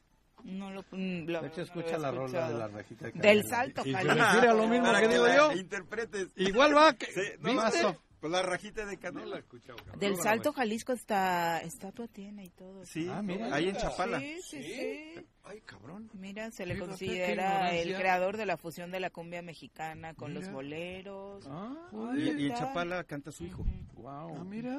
Muy, muy padre ahí. En un restaurante. Ah, muy sí, en bonito, a un uno lado de los del lago. Sí, a un lado. Entrando donde está la, la- el jardín. Sí. En esa esquina está un restaurante Sí. muy rico y está Mickey. Mira, hace Ah, poco mira. estuve por allá. No lo ubicaba. 15 días. Gracias por el dato, Genaro, ¿eh? ¿eh? Mira, Gracias. Y yo nunca había escuchado. Gran aportación musical. rajita Sí, de me sé canela. varias No, de la de esas. la rajita de canela ya me la imagino, güey. Les diría que le encargamos en la sección de música a Omar Cerrillo que del repaso, pero ya no podemos hacerla porque nos corta Facebook, entonces por eso se canceló esa sección. Ah. Nada más canta Juanji para que Sí. Facebook y YouTube no lo reconozcan y ni cuenta se da Claro. cuando cesa su ma- Hoy en la tarde voy a aprenderme la rajita de canela. Abelardo Maya las dice... Órale. El primer antivirus debería de ser el consejo de cada partido. Ese es el antivirus para tener para la ciudadanía a los mejores representantes. Y el segundo antivirus ya es el pueblo, el voto de la sociedad. Porque si no, ¿cómo quitamos esos virus maliciosos si ya no los pusieron en las A ver, candidaturas? pero ¿cómo vas a quitar el antivirus mediante el partido si el virus es el que tiene el, par- el- el partido? Sí, llegó el virus al A ver, partido. explícame. Sí. Pero lo dejaron crecer, creo No, que a no, eso se desde que refiere. entraron, se adueñaron del partido. Pero ¿quién otra- les abrió la puerta, Juan? Claro. Y la otra parte eso- del partido se No, no durmió. llegaron solitos. Yo no puedo decir, vengo a hacerme no, cargo no, de Morena no, y adueñarme del partido. no, no. Pero hoy en día, el que manda en el partido es Ulises Bravo. Y a mí, los otros chicos que están molestos y chicas que están molestos ahora por que me digan lo contrario. Que me digan. lo- ¿Qué dijo Tania ayer al aire? ¿Qué lo dijo al aire? Digo, en, rueda ayer y antier. Cuauhtémoc Blanco, el peor gobernador. Y, y Ulises dijo Bravo dijo, es el que maneja, el que decide todo. Ella lo dijo, y ella es la que se ha sentado en esas mesas, ¿eh? yo no. A mí me chismorrean, los de Morena me chismorrean, la gente en buena de Morena me chismorrea. Me dice Juanjo, pero entonces, ¿por qué aguantan? Bueno, pero yo ya no, no estoy preocupado por Morena, Morelos, ¿eh? Yo estoy preocupado y ocupado por Morelos. Y punto, aunque digan que Es soy... que no puede ser ajeno. O sea, si que hablas de No. Morelos o hablas del Frente o hablas Yo- de Morena, pues ahí están las opciones de gobierno. No, no, no, no. Dice Abelardo, Ah, bueno, los- otro virus que no se puede tres. eliminar tan fácil es la brincadera de chapulines que se da cada tres años. De esos que andan brincando de partido Ah, en es, que, es que solo con ver que la única misión de ellos es estar en algún cargo, eso ya es huele feo. Huele feo. Porque los partidos tienen un dinero al mes para fomentar, para crear sus fuerzas básicas. Ninguno las tiene. Para eso es el dinero que cobran todos los meses. Ninguno tiene fuerzas básicas. Ninguno hace que sus jóvenes chicas y chicos crezcan en una ideología, porque ese sería, para eso son los partidos. Para la construcción de cuadros. políticos. Claro. Ninguno. Mentira, ninguno. No, el promedio de edad entre los políticos mexicanos sigue siendo Pero, pero por eso está el chapulineo. Cuando uno trabaja, Chivas tiene fuerzas básicas, Pachuca tiene fuerzas básicas y va sacando. No, no, no necesita comprar los 11 o los 25. Aquí ve Morena. Ve Morena. Y cuando compra uno grandecito es uno de casa. Claro, no, uno que regresa Sí, o uno claro. que... Pero no compra de otros colores. Eso, por eso te digo, los partidos políticos reciben un dinero al, al mes para generar ese tipo de cuestiones, generar ideología, tener a la juventud con amor a la patria, con la, con la tendencia que quieras, pero el amor a la patria, el amor al Estado, el amor al municipio, para eso son los partidos políticos, no para que vivan tres sinvergüenzas de ese dinerito que les cae y luego recurran, como ahora, a poner a Ulises Bravo al frente. Sí, Claro, estaba pensando con qué equipo de fútbol compararlo y desafortunadamente Te- te voy a- solo se me ocurre el mío, ¿no? te voy a Donde vive una familia, Eh, los ah, Álvarez eh, en su momento, claro, los Velázquez ahora. y comprando de todos Claro, lados malos claro. y vendiéndolos al propio club caros. Sí. Mira, te voy a compartir algo. Compárteme. Eh, Morena tiene el Instituto de Formación Política. Y el PRI Ajá. Y Y, y el otro todos y el los PAN. partidos, y está el instituto. Sí, tuve la es- oportunidad es de De hecho, están, cursos. de hecho, están obligados a destinar Claro, para eso es de el dinero, Mira, tuve, tuve la oportunidad de ir a dos cursos virtuales, Juanjo, en días pasados. Te quiero decir que estábamos conectados cerca de 600, 700 por cada una de las sesiones tomando Sí. sus cursos básicos. Y la gran parte, el 90% de los comentarios era la queja a nivel nacional, porque participamos de todo el país, de la falta de inclusión de los, de, de los, de los actores, De los, de, de los originales. de los originales, la falta de participación y también el abandono y el desprecio de sus autoridades locales donde no se ejercieron pues los los proyectos que se crea que originalmente se dieron a conocer, ¿no? Entonces, yo creo que hay que poner atención que no está pasando nada más en Morelos este tema, ¿no? No, no, no, es, es- es- es un virus del partido, de los partidos, mejor dicho. Eh, Ramón Albarrán dice, buenos días a todos, felicidades a las dirigencias de los partidos del Verde y del PT que se retiran de la coalición en Morelos. Desgraciadamente no lo pudieron hacer en la gubernatura por imposición nacional. El Verde claramente lo intentó, ¿no? Sí. No sabemos si en el PT hubo eh, oficialmente ese intento, pero queda claro con las declaraciones de Tania que contentos, contentos no están. No están, no están, y sí, como bien dices, el verde se había retirado, pero después, a los dos días, Lo salió un comunicado en donde no, sí seguimos en la gubernatura, nos vamos solamente de las presidencias y diputaciones. El verde, ¿qué fuerzas básicas ha tenido en la historia? Ninguna, Díganme una. ninguna. Uno. Díganme. Pablito Gordillo, hoy secretario de Bienestar en Guerrero. Bueno, Pablito Gordillo. Felicidades, por Sí, cierto, Pablito ¿no? Gordillo. Ujú. Salió del verde, ¿no? Sí, no sé. No Sí fue regidor Sí, del fue verde. regidor Sí, del bueno, Verde. pero, pero es circunstancial. Pero no porque haya Formación una de cuadros, sí. formativa, no jodas. Pero el verde, el otro, que me hablen Sí, de- del, del instituto político que quieran. Tienes toda la razón. ¿Dónde están? Antes el PAN por lo menos tenía las catequesis, creo, de los de Sí. las iglesias. No tiene, o sea, creo Bueno, que si pero- alguien trabaja las juventudes. Bueno, pero bueno, pero A través no de este sé, grupo que yo era ya no testigo- veo, yo- es que ya Testimonio y esperanza que se iban Pero era incluso- porque A el Silao. segundo Ajá. Juan Pablo y estos eran hijos de Sí. hijos de, pero, pero tampoco es que tienen un instituto que está fomentando lo que ellos fomentan, ¿no? Lo que están generando, lo que quieren para el municipio, para el país. Eso, ¿qué otro? ¿Quién? Díganme un partido. Ahora Morena yo- les no pone hay, en condición no lo que que hacer esa los cursos. Cursos. Yo te, cursos yo te esos podría de- decir de, mi, como- de ¿eh? la camada del PRD. ¿Mande? Te podría decir de la camada del PRD, donde Blanca Almazo, la exsecretaria de Desarrollo Social, Ajá.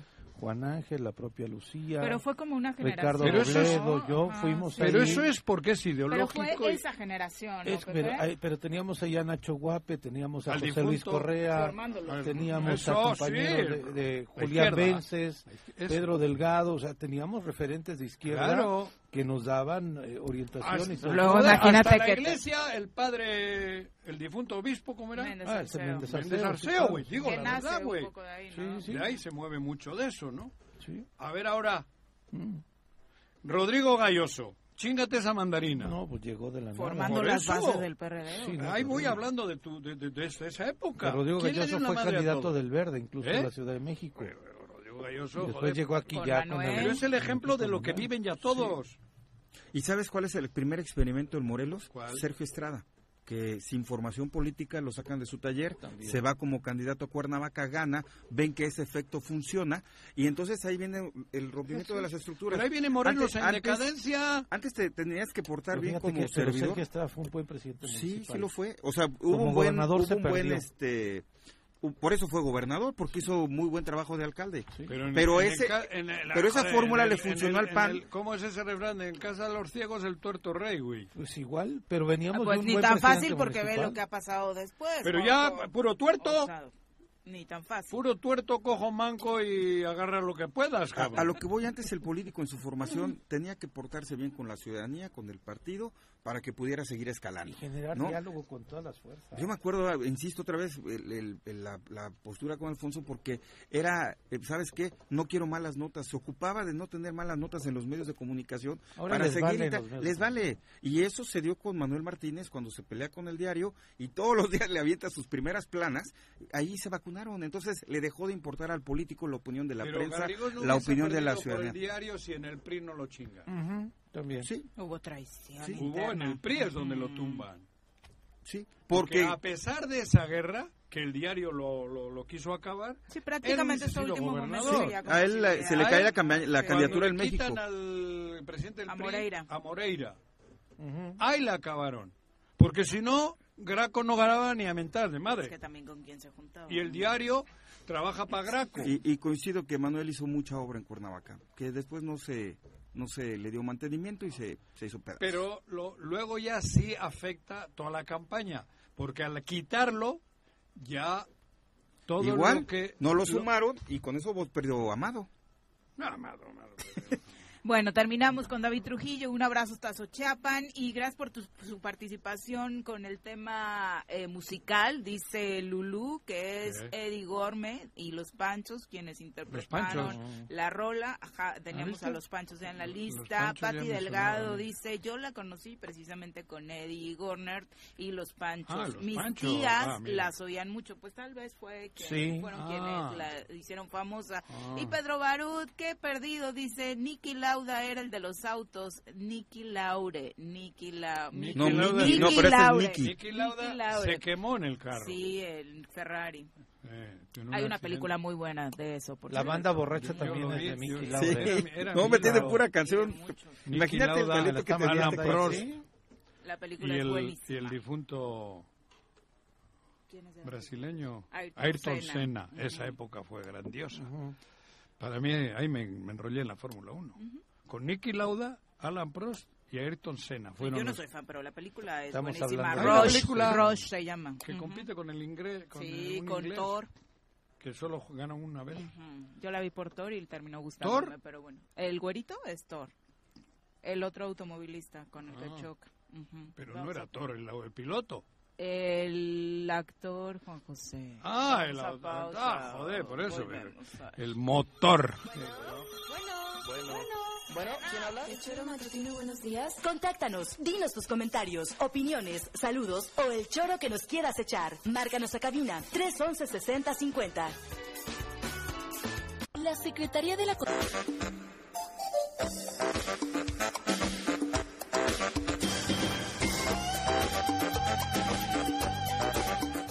8 con 9 de la mañana, gracias por continuar con nosotros. Eh, saludos a todos los que siguen, dice, opinando sobre lo que sucede en Morena. Abelardo Maya, para concluir y después darle paso a la entrevista, dice, Juanjo, te equivocas, no soy Morena, pero dices que Claudia no tiene popularidad. Imagínate No, cómo yo no he dicho demás. eso. No dijo Carismática eso. he Ajá, dicho, exacto. cuidado, que son conceptos distintos.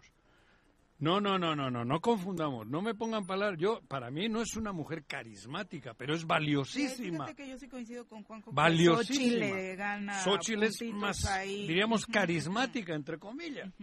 Pero, pero nada que ver, para mí, nada que ver.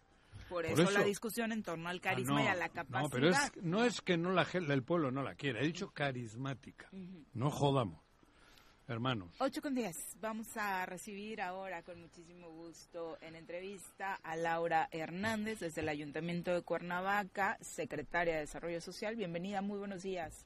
Muy buenos días, Viri, y a todos los que están aquí. Los he estado escuchando, como siempre, ¿no? Discusiones álgidas, apasionadas. De las fuerzas básicas del PAN, decíamos que el PAN de pronto a través ¿Te de sabías estos la, de- grupos... la última noche? No que- Ah, ¿de qué? Sí. Yo te entendí noches álgidas. No, no, no, Ah, discusiones dime. álgidas, como las que tú siempre tienes, Juan. Tú empezaste muy chiquita. ¿no? En el partido, Laura. Sí, ¿Eh? yo empecé a los 15 años Ujú. en Acción Fuerzas Nacional. básicas, Sí. Lo que hablábamos, ¿no? Sí, así es. ¿Qué años estamos hablando? Eso fue En el 2000. en el 2000, cuando Ajá. Sergio entra en la gobernatura. Sí. Sí, ahí nos conocimos en esa época, me acuerdo, ¿no? Sí, claro, recién iniciado el choro prácticamente Había un cuando se grupo da de chicos y chicas Sí, sí. jovencitos que estabais Sí. al- en, el, en el PAN y Juan Pablo y toda esta gente, Exacto. cabrón, Sí. ¿no? Sí, justo. Ahí se sentía. Lo mismo que se sentía en algunos otros partidos, ¿no? Pero en el PAN más que en ninguno, incluso. Sí, bueno, o sea, de- la verdad es que fue una época muy, muy buena porque había una mística muy fuerte, ¿no? Y entonces nosotros pasábamos fines de semanas completos Claro. estudiando economía social de mercado, eh, los principios del partido, solidaridad, o sea, claro.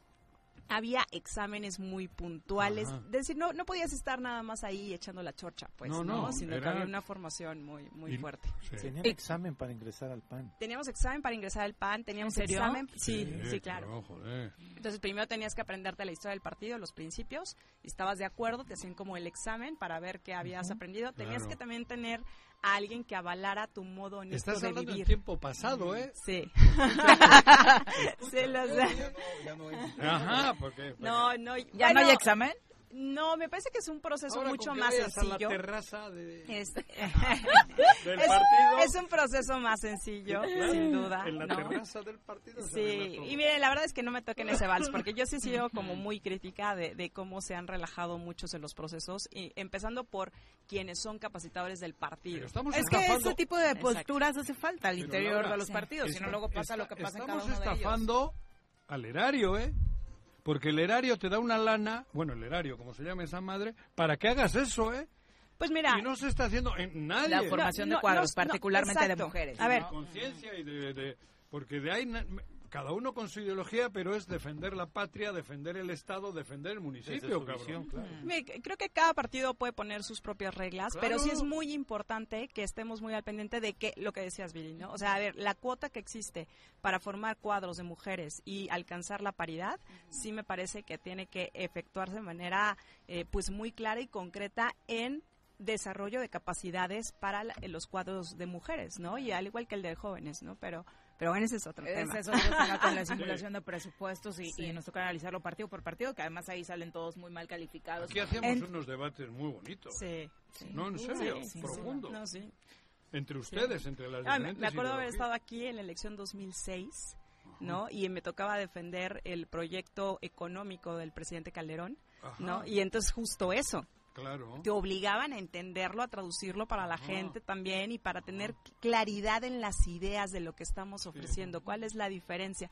Todos los, o sea, los cuadros partidistas tenían que tener esa, esa claridad. Oye, ¿a quién le llamas? Nos ha costado trabajo hacer los paneles. Sí, sí, la verdad es que sí. O no llames a las a- abejas y ahí para los paneles de... No, no. Oye, eh, Lau, hablando de presupuestos, hay una propuesta del Ayuntamiento de Cuernavaca para la población. Así es, y bueno, ustedes saben que el alcalde José Luis Uriostegui es súper fan y lleva más de siete años haciendo jornadas comunitarias en donde junto con los vecinos pues nos dedicamos... los domingos y así, por ahí, ¿no? Sí, sábados, domingos, eh, por las tardes, por las mañanas. Y la verdad es que, o sea, ya lleva mucho tiempo haciéndolo, desde antes de ser alcalde, ahora que es alcalde lo sigue haciendo, porque él es un convencido de que podemos lograr muchas cosas cuando hacemos equipo, gobierno y ciudadanía. Entonces, por eso que el ayuntamiento se ha quedado la segunda convocatoria de presupuesto social ciudadano en donde vamos a eh, entregar 10 millones de pesos en acciones para que los vecinos nos apoyen con el proyecto de embellecimiento, no, algo que, que quieran arreglar en su banqueta, en su calle, en su parque, en el centro comunitario al que asisten, etcétera. Y eh, ellos nos ayudan con el proyecto, nos solicitan el material, el ayuntamiento lo da en hasta 50 mil pesos en material de construcción a cada una de las acciones. Los vecinos ponen la mano de obra y nosotros hacemos el acompañamiento. Lo puede hacer cualquier vecino, no, no es a través de un ayudante, consejo de participación. Lo puede ser cualquier vecino, ahora sí que donde se reúnan dos o tres, ¿no? O más. Ay, Laura. Con eso se conforma la asamblea vecinal. puede ser un ejemplo palpable? Sí, por ejemplo, hay, hay personas que... No la clásica pintar la banqueta, cabrón, ¿no? ¿Qué otra cosa puede Eso, eso entra, pero también, por ejemplo, hay muchas banquetas que desafortunadamente están destruidas por los árboles, ¿no? Entonces, de repente lo que nos dicen, oye, quiero arreglar mi banqueta o quiero adecuar las banquetas o las guarniciones para las personas con discapacidad. Ah, eso también no, exacto, nos los han solicitado ah, mucho. O de repente dicen, oye, es que yo tengo un parque al que voy con mis hijos o al que voy con mis nietos y le hace falta pues una arregladita, algunas, por ejemplo, algunas sillas o algunas este pues algo sí las bancas plataformas las bancas eh, exactamente. Entonces el tablero de la cancha de básquet. Pues es que solamente damos material de construcción. Entonces exactamente el material está justo. Pintura, puede ser. Sí. Lo mismo es que se organicen los vecinos de Vista Hermosa que los de la Lagunilla. O sea no hay un tema de índice de marginalidad de pobreza nada es parejo. Es parejo es parejo. Es todos aquellos vecinos que, se quieran organizar, que presenten un proyecto viable. exactamente. Nos tienen que presentar la foto del lugar a intervenir, el proyecto de lo que quieren hacer para que las áreas del ayuntamiento puedan dar el visto bueno. Y habrá un mínimo y un máximo, porque si viene un cabrón que te trae un proyecto que se chunga los 10 millones, ya la hemos jodido. Hasta 50 mil pesos. Exactamente. Para que veas cómo estaba yo abusado, güey.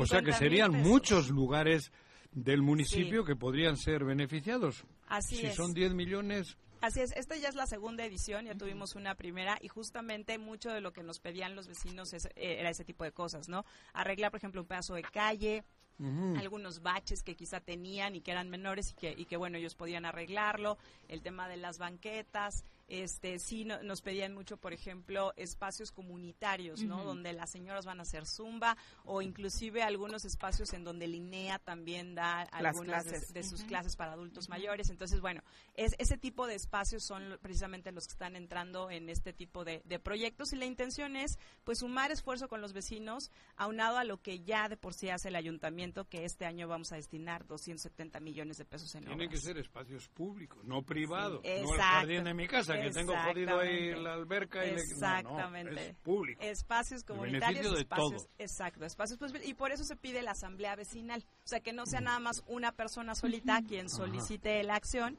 sino que puedan ser dos, tres una reunión de exacto. El proceso cómo es? Si hay, digo, de los interesados que nos están escuchando, ¿qué hacen? Lo ¿Organizan la reunión? Lo primero que les pedimos es que entren a www.cuernavaca.gov.mx, ahí está la convocatoria, ahí está el formato único de solicitud. Y pusimos unos manualitos sobre qué se requiere para construir una banqueta y demás, para ver cuánto de cemento, cuánto de arena, cuánto de grava, etcétera, para que se dan un poquito de idea. Eh, después de eso es juntar a los vecinos y decidir qué de todo lo que les gustaría mejorar, pues deciden este aplicar, ¿no? Después llenar el formatito, ahí en el mismo formato es muy sencillo, nos hacen un dibujito de lo que quieren hacer, nos dicen dónde lo quieren hacer y el material que necesitan, cuántos bultos de cemento, etcétera. Y una vez que lo tengan, eh, en la asamblea vecinal lo platican, dicen cuánto van a poner los vecinos en mano de obra, cómo le van a hacer, lo ponen ahí por escrito en el mismo formatito y nos lo hacen llegar a la Dirección de Participación Ciudadana antes del 16 de febrero. Qué importante la fecha. Ahora, Laura, dices que es el segundo año que se realiza. Así es. ¿Quedaron pendientes solicitudes del año pasado? Sí, algunas sí, porque bueno, teníamos este que hacerles ajustes técnicos, porque sobre todo necesitamos el visto bueno de obras públicas, de sustentable y de ZAPAC.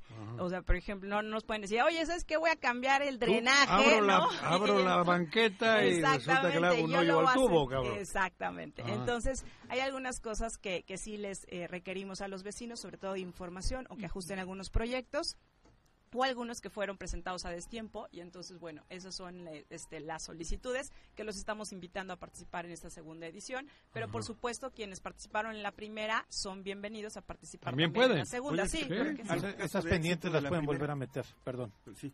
¿No? Estas que se quedaron pendientes las pueden volver a meter. Las pueden ajustar, ¿no? Porque ahora tenemos eh, formatos nuevos, hay, hubo algunas mejoras en el reglamento Este, y la intención es eh, que lo puedan ajustar y lo puedan volver a meter. Y de casos de éxito, bueno, estamos en el proceso de entrega del material de la primera edición. Ah, apenas va a entregar el material. Exactamente. Entonces, mientras estamos entregando primera edición, también estamos recibiendo segunda edición.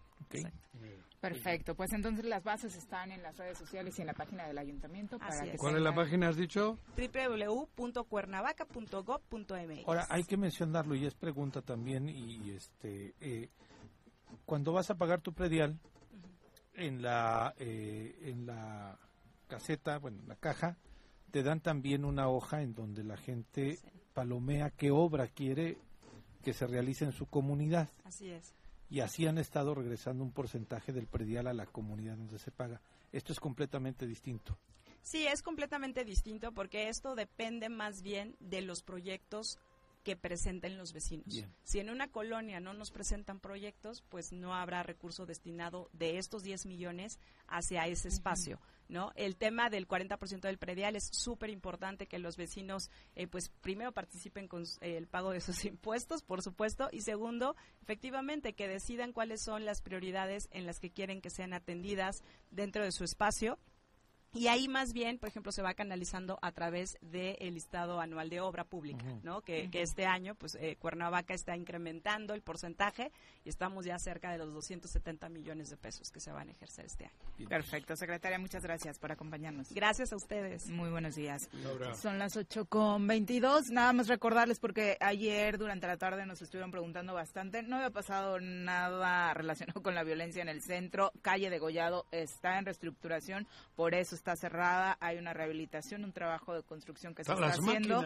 Entonces, eh, por eso esa calle está cerrada para que quienes suelan circular por esa zona busquen vías alternas. ¿no? Ya nos explicaban desde el ayuntamiento el trabajo que se está haciendo va a durar un ratito, así que vayan Un adecuando. ¿no? Su- sus cambios de ruta. Es fácil. Sí, la verdad es sí. que eh, aparte es Te vas de largo y agarras la que siguiente. cruza Ujú. está abierta, ¿no? Sí. Entonces Sí, el por transporte eso- público, por ejemplo, no tiene problema en la Y ya nos ha circulación. impactado. Ahora con el terremoto, cuando se lastimó el edificio latinoamericano, estuvo cerrado meses. Ya- Y, ya- se buscaron los La, la ruta va hasta el Calvario, baja por el Calvario eh, a la glorieta de, bajan ahí, de Porfirio. Díaz y de Porfirio Díaz ya se incorpora para no reelección. Está degollada la calle. Exactamente. Solo la calle. Quemaba mucho. Eso sí estuvo muy fuerte, ¿No? muy fuerte. Vamos a pausa, regresamos. Ni modo.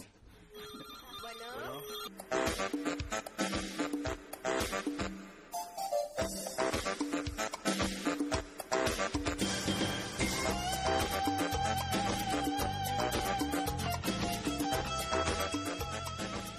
8 con 26 de la mañana. Luis Alanís dice saludos para todo el panel. Excelente programa. Solo por ustedes me levanto temprano. Ay, muchas gracias. gracias. La verdad yo no lo haría, pero muchas gracias. Por- ¿Quién decía eso? Luisa Hombre, Lanís. me levanto muy temprano. Pero aparte dice que se levanta temprano con el frío de Tres Marías, donde ¿A vive, poco? solo por escucharnos. Doble mérito, joder. Mira. Y dice que en algún momento tuvo la oportunidad de platicar con eh, Margarita Sarabia, González Sarabia, y dice, se lo advertí que se retirara del inútil gobernador, se lo dije cuando vino a Tres Marías y el tiempo me está dando la razón. Yo creo que ahorita está temblando. Pues Juan que dice que no está temblando, ¿eh? ¿Quién? Margarita. Bueno, Margarita aquí le dijimos desde el principio. Le decíamos, como a, como a Rubalcaba. Se le avisó. Te lo decía Bueno, miento. Es que es, es muy mamón por mi parte. Se le avisó. No, hacíamos el comentario de quién era Cuauhtémoc. Los que de alguna manera nos tocó conocerlo profundamente. Porque yo hasta esa época lo conocía superficial, ¿no? Un poco más que como futbolista, pero bueno, no le daba importancia a las cosas que me decían que Cuauhtémoc hacía, ¿no? Ujú. 8 con Mi hijo 27. jugó en el Valladolid. Bueno, pero eran cosas personales. Por eso, ¿no? eso, o sea, lo eso que con llegar, su vida es era- como lo que hace el chicharito Claro, ahorita. Nos puede molestar si le vamos a las chivas. pero Claro, por eso.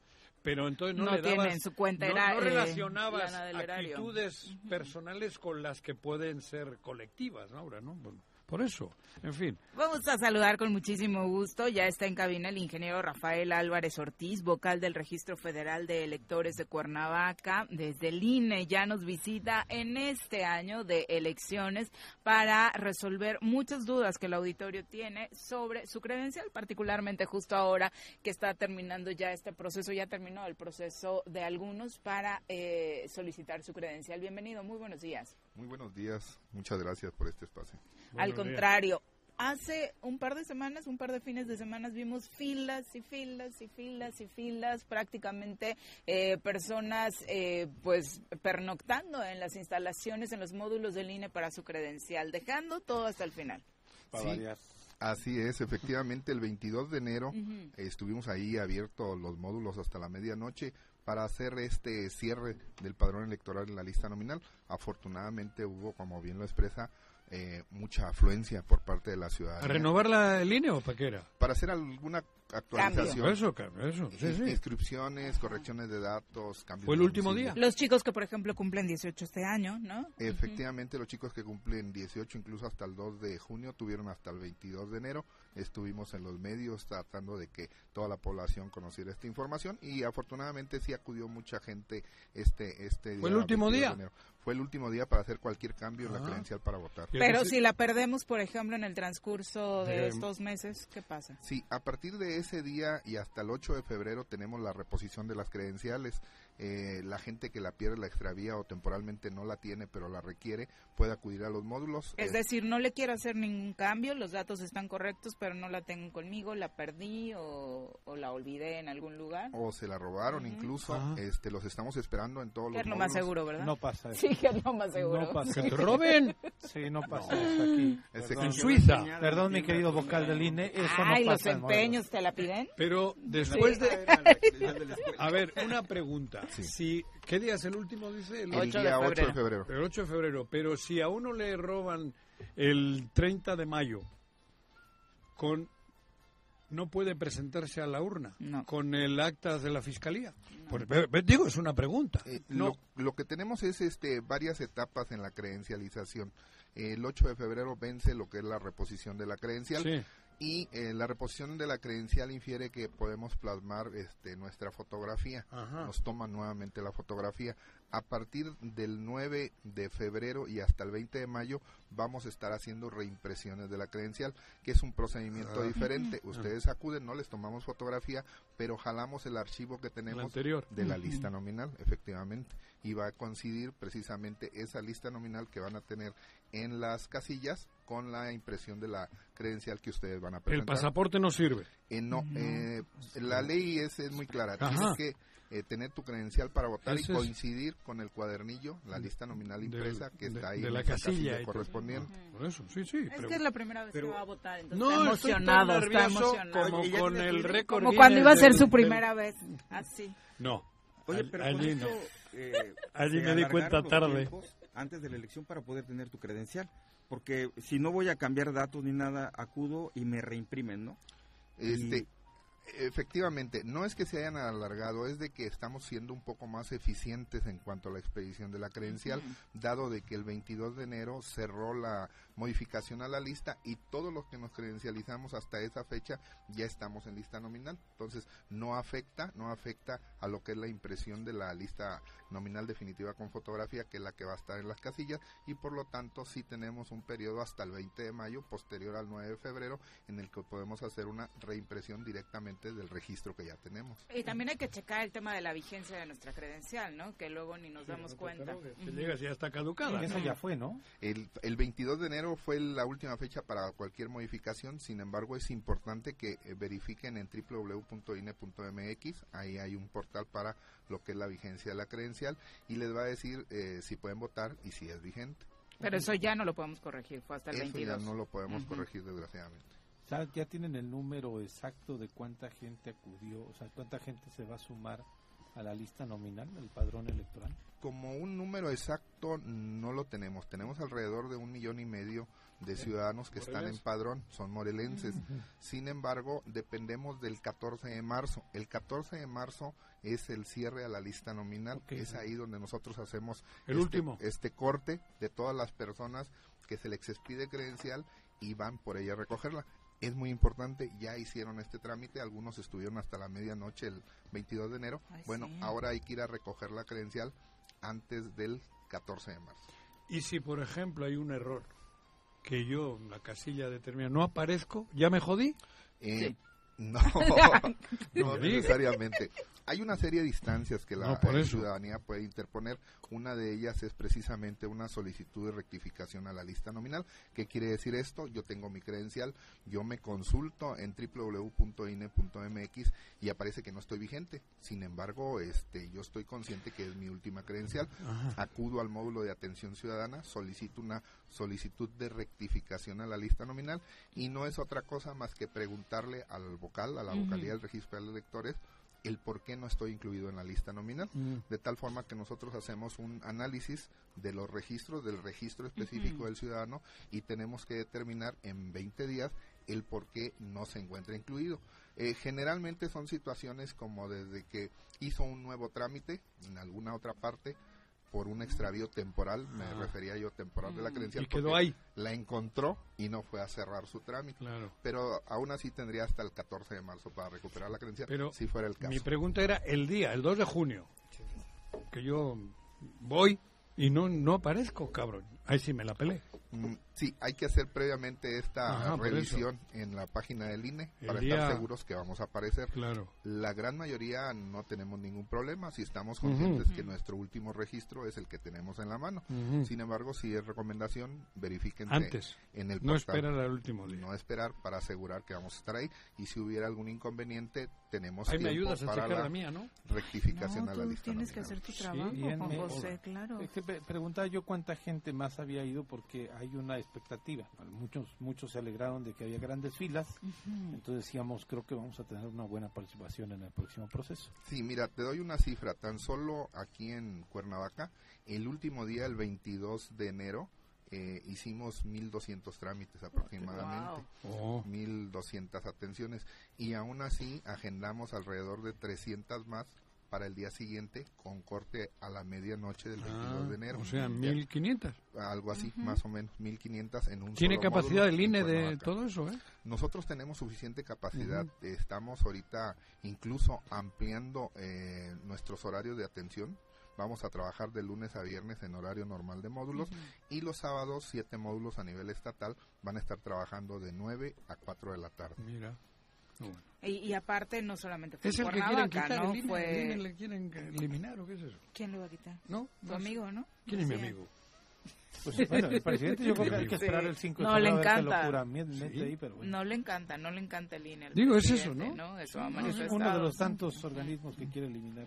Mi amigo el Molina, juega tenis conmigo, cabrón. Bien, y, y, bueno, eh, hay muchas dudas que iremos resolviendo conforme avance el proceso. Ojalá nos puedas visitar, como esta, que es una clásica acerca de si me encuentro fuera de mi localidad el día de la votación, que por ejemplo a ti te podría pasar por tus compromisos en el fútbol, que te encuentra en otro estado, puede votar sin problema en una casilla foránea, ¿verdad? Sí, claro que sí, tenemos dispuestas casillas especiales, todavía no son aprobadas por el Consejo Distrital, quien es el, el encargado, este consejo, de poder determinar estas ubicaciones y cuántas casillas a nivel este distrital.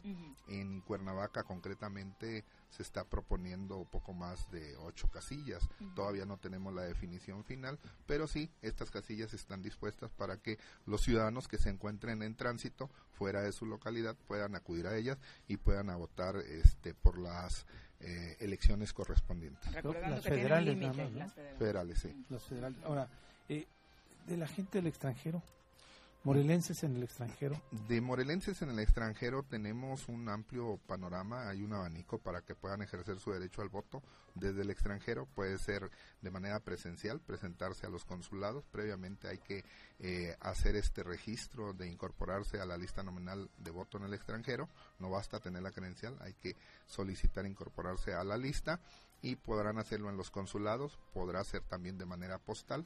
Esto es mediante el envío de sus boletas y a vuelta de correo y también eh, de manera virtual a través del portal, un portal que se va a aperturar para que puedan realizar su voto de manera eh, electrónica. ¿Qué tal? Interesante. Para seguirnos informando y conocer más de estos datos y resolviendo dudas a través de Internet, ¿en la página está toda esta información? Claro que sí, toda la página está compartida en la página del INE, www.ine.mx, o quien quiera más información se puede acercar con toda confianza a las eh, oficinas de las juntas distritales en, en, toda la, en todo el país, estamos hablando. Muchas gracias por acompañarnos. Gracias. Muy buenos días. Para servirles. Son las 8 con 38. Vamos a pausa. Regresamos con más. Bueno, bueno. 8 con 40 de la mañana. Gracias por continuar con nosotros. Genaro Sánchez, qué bueno que está el ánimo de los morelenses en el extranjero. Dice, yo votaré de manera postal. Eh, será domingo, trabajo y no puedo ir al consulado, pero participaré en este proceso electoral. Claro. Él Bueno. vive en Estados Unidos. Qué Buen bueno que tengan esa esa conciencia. Eh, dice también Vicky Carquín, eh, si vengo de otro estado, mi credencial ya se venció, ya estoy viviendo aquí, ¿qué corresponde hacer? El proceso era hasta el 22, Ya se pasó. Vicky, sí. Ahora, si tu credencial de elector dice 2023, todavía puedes votar en este 2024. Pero en Pero aquel en el estado. lugar En el otro donde... o en la caseta o en la casilla especial. Ajá, la Ah. pregunta era porque quería votar para eh, candidatos locales. Local. No, no se puede. No se No puede, se era puede. hasta el 22 el Claro, cambio de dirección, Sí. Claro. Eh, vamos ahora, ah, bueno, creo que había otra pregunta por acá. Dice Ramón Albarrán, ¿qué documento hay que presentar para reimpresión si se perdió la credencial? Una copia de la, de la credencial es lo que Dijo, ¿no? se solicita exactamente. Son las 8 con 42. Vamos ahora a nuestro martes feminista. Lo vamos a tirar. Todo lo que necesitas saber sobre feminismo para que caiga el patriarcado. Con Nat Carranco. Nat, ¿cómo te va? Muy buenos días. Muy buenos días, Pepe. Viri, Juanjo, huyó Pepe Casa. Siento que ya es un ¿Huyó? mensaje. El- la semana pasada huyeron todos los hombres. Paco Santillán no huyó. Paco. Santillán, Juanjo no vino, Pepe Sí, no sí. estaba. Así, tú solo tú y yo. Exacto. Pero bueno, hoy por lo menos sí tenemos audiencia masculina en cabina. Pero sí, ya se fue, se fue, se fue. No, ahorita regresa. Ah, sí. pues, ah, no lo sé. ¿Cuál vamos a- Pues bueno, el día de hoy vamos a seguir con nuestro ¿Abecedario? nuestro abecedario, que estamos en la M, y vamos a hablar sobre masculinidades. ¿Qué son las masculinidades o qué es la masculinidad? Hablando primero de, del término. Y yo creo que aquí nos podrían decir, tanto Masculino Juanjo... y menosculino. No. Por eso es mejor que no estés. todo el día haciendo bromas. de ese Sí. A ver, dale, Sí, masculinidad. sí. Y luego canta, que es peor. Oh. Luego canta. Sí lo oí, sí lo oí, sí lo oí. sí, sí. Pero Me- ustedes que son hombres, pueden- serenata A Chigolín. Le canto a Chigolín. Te voy a. Quisiera que me dijeran ustedes qué significa ser, o más bien, no, qué significa la masculinidad, cuáles son los atributos, cuáles son las características para definir la masculinidad. Si a ustedes les preguntan, es como, A mí me parecía que yo diría que son los roles que nos han establecido a nosotros, ¿no? Como hombres. ¿y como cuáles? Usar pantalón. este, La fuerza. el- sí, la Ah, la fuerza, fuerza, yo sí. creo. Yo creo que el más- ser el fuerte de la casa, el que pone el gasto en la, en la familia. O sea, me parece que son esos roles La fuerza. Yo, yo más lo relaciono con la fuerza. Con el... Con la fuerza, con ser proveedor, ¿no? El que caza, el que lleva las, la Bueno, comida a la También cazaban las mujeres en algunas en tribus. algunas tribus, pero generalmente no se identifica. Sí, históricamente sí, así, aunque fuerza. sabemos que sí. ¿no? Es la fuerza. Pero no actualmente todavía, después de muchos años, de muchos siglos, hay una masculinidad que son todos esos, ese conjunto de atributos, valores, características que hacen que se pueda definir a un hombre. que va a relacionar el No. machismo con la masculinidad. No, o sea, sí, sí hay una relación, Pero pero, no es lo mismo. No es lo mismo. Entonces, la masculinidad son aquellos atributos, valores, eh, aprendizajes, eh, estereotipos que les dicen que la sociedad le dice a los hombres de cómo deben de El ser rol. hombres. Hoy viene masculino porque viene vestido de azul. Yo el ¿No? culino De lo tengo siempre Sí. jodidino. de ¿no? vaquero, ¿no? De vaquero. pues es que es muy muy masculino ser vaquero Eh, y entonces Era. Bueno, sí, Era. Afortunadamente Sí, ya se están sí, rompiendo sí. esos estereotipos, pero la realidad es que la mas- hay una masculinidad hegemónica que es la que se impone por sobre las demás o sobre otras cosas. Y esta masculinidad que durante siglos ha permeado en las creencias sociales ha hecho que se genere una desigualdad entre hombres y mujeres. ¿Por qué? Porque justamente le dicen a los hombres que son los poseedores de la fuerza, del poder y del poder en todos lados, del poder político, económico, social, cultural. Hasta la fecha todavía seguimos viendo incluso dentro de las escuelas como la mayoría de los libros que se leen los escriben los hombres y las escritoras mujeres todavía no, permean como las investigadoras o cualquier cosa. Entonces, la masculinidad hegemónica es esa dominante, pero que además es... Em, se impone sobre otros y genera desigualdad. Mm. Sin embargo, a lo largo del el último siglo ha habido propuestas para modificar esta masculinidad hegemónica, buscando lo que hace algunos años se conocía como masculinidades, eh, las nuevas masculinidades que ahora se les conoce como masculinidades positivas. ¿Por qué? Pues porque están reinventando o rehaciendo la idea de qué es ser un hombre. Por ejemplo, digamos, estas nuevas masculinidades están enfrentando a los hombres a hacerse cargo de sus emociones y no solamente de limitar o de esconder las emociones vinculadas con lo femenino como la tristeza. Claro, era muy masculino lo de los hombres no lloran. El miedo como, y el, el llorar por tristeza, por miedo e incluso por, alegría, ¿no? Yo lloro por alegría, ¿eh? Sí, nada más. No, no, perdió tu Athletic la Copa del Rey, lloras. Sí, eso también. Por Lloran por, o sea, porque, porque, son seres humanos. Cuando gana también. Entonces, actualmente las nuevas masculinidades o masculinidades positivas están buscando reorganizar la forma de ver y de vivirse como hombre empiezan a vivir sus paternidades, se involucran en el desarrollo, crecimiento, educación y, y, emoción con sus hijos e hijas, empiezan también a ir a terapia, que es algo que eh, las mujeres definitivamente les llevamos un gran paso adelante, pero justamente los hombres no iban a la terapia porque como por qué un hombre fuerte, valiente, decidido, masculino va a estar sufriendo, llorando, diciendo que tiene problemas mentales o problemas emocionales a una persona que ni conoce, ¿no? Eso se ve como una gran debilidad. Sin embargo, la, la masculinidad hegemónica no está a punto de desaparecer. Al contrario, ah, incluso actualmente existen influencers que están promoviendo esta masculinidad tóxica que le sigue diciendo a los hombres que entre más mujeres tengan mejor, entre más violenten al, a lo que consideren débil mejor, que entre... ¿Eso es masculinidad o machismo? Pues es que está vinculado. está vinculado. O sea, para, para mucha gente la, es, es, eres muy hombre cuando te peleas por cualquier cosa, ¿no? Cuando eres macho y el macho está vinculado justo a la, masculinidad hegemónica. O sea, es algo que se complementa. Pero aparte son vatos y hablas de uno en particular, supongo que le da consejos a los chicos diciéndoles que les van a gustar más a las mujeres, o sea, hablando por nosotras, si no le muestras tus sentimientos, si te impones violentamente, claro. Sobre todo, lo, lo, más cuestionable de este influencer es que no tiene pareja y tiene años sin tener pareja de manera este, estable, ¿no? Voy a hacer videos. ¿Por qué no nos das consejos, no? Años sin tener es, Iba a hacer un chiste sobre Juanji, pero iba a estar muy rudo. No, no, no lo molestes, no lo molestes. Pero, pero la realidad es que este tipo de influencers que se aprovechan además de la... Eh, pues de la situación de adolescentes y jóvenes que pues a lo mejor no han tenido una buena orientación por parte de personas adultas. Que hay mucho. Pero aparte es un chavo ruco, ¿no? o sea, sí, es una persona muy ah, adulta. segundo, ya me animaste más. segundo punto, puedes hacerte influencer. No, pero él se la va así como de chavito y... y en comunicación con Graco. ¡Ah, no! no eres tú, güey. Y el mensaje que está mandando este hombre es cómo ser un macho alfa.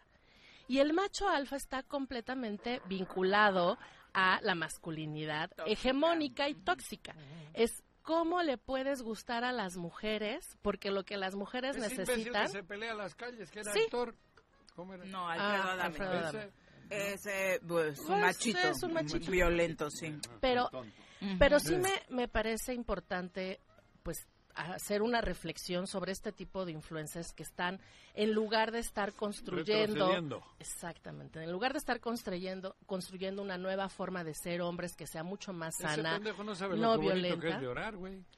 Pues probablemente, probablemente no lo sabe. Se pierden de muchas cosas, Digo, aparte. claro. Y además que hacen sentir, que ¿no? otras personas se vuelvan como ellas. Hace eh, y por eso traigo a la mesa el tema porque la semana pasada fue un un tema en redes sociales muy importante en donde hay muchos jóvenes pagando una gran cantidad de dinero por ir a, a sus coaching en donde están Sí, no donde solamente los son los bautiza redes. donde los bautiza como machos alfa y hace que se golpeen entre ellos y hay fotografías en donde están todos ensangrentados Machitos. demostrando que son muy hombres pero al mismo tiempo diciéndole a todas las mujeres muchos insultos y muchas eh, violencias disfrazadas de masculinidad. Además, y lo digo todo entre comillas porque de es verdad no es. Claro, mujeres, hablando por ¿no? nosotras, para empezar.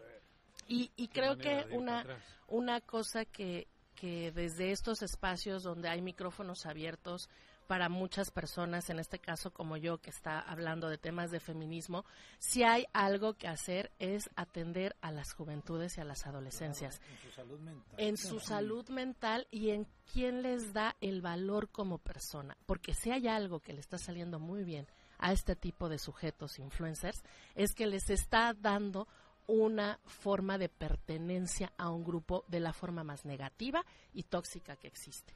Entonces, hay muchas formas de masculinidades. Afortunadamente hay quienes ya se están cuestionando las masculinidades que se imponen y que además generan eh, generan Y con la que crecieron. inequidad, ¿no? desigualdad, Toxicidad, toxicidad. toxicidad, pero son los menos. Y si además tenemos que estar todos los días luchando con personas como esta, que lucran a partir de la necesidad de jóvenes y adolescentes a los que les dobla la edad, para hacerles, eh, para ponerlas en una situación incluso de violencia, de agresiones y pues de peligro entre ellos mismos, pues deberíamos estar prendiendo los focos rojos, no solo por el discurso de odio que genera hacia las mujeres, sino también por lo que está generando con que los promueve la adolescentes. violencia. O sea, definitivamente. En todos los sentidos. O sea, hay un video en el que dice que O obviamente. sea, habláis de un güey que está en redes. Sí, y aquí en México. Que, que tienes que ser violento porque que las mujeres tienen que verte violento porque obviamente nada le prende más a una mujer que estar al lado de un hombre ¿Qué que es violento de Morelos? y que sabe que a ella no le va a hacer nada. Es decir, me prende mucho saber que eres violento, pero que a mí no me pegas, ¿no? Aunque sé que en cualquier Cuando, momento lo cuando puedes él ha dicho cómo Claro. maltrata a- o cómo maltrató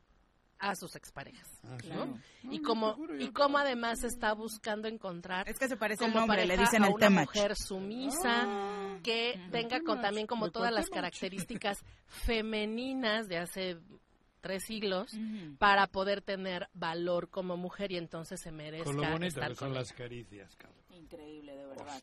Así sea, es. y ayer, Que afortunadamente, aunque ya sabemos que la televisión abierta tiene muchos asegúnes, un eh, periodista de espectáculos le decía en televisión abierta de, sabes que yo me preocuparía mucho si descubro que mi hijo está viendo tus videos, ¿no? Así es. O sea, sí, o sea, si, mi, si, Definitivamente. si mi hijo No. está viendo tus videos, Uh. algo estoy haciendo Yo, muy mal. como Yo, padre. papá. Por supuesto. Y es, es evidente, por eso decía, en este momento en donde las adolescencias y las juventudes se dejan llevar más por los influencers, por las redes sociales, los papás y las mamás tenemos un papel sumamente importante para Pero- evitar que lleguen a manos de gente como esta. Imagínate qué mercado más fértil tiene cuando los niños y los jóvenes están viendo en el narco un futuro. Una Una inspiración. inspiración, sí. güey. Sí.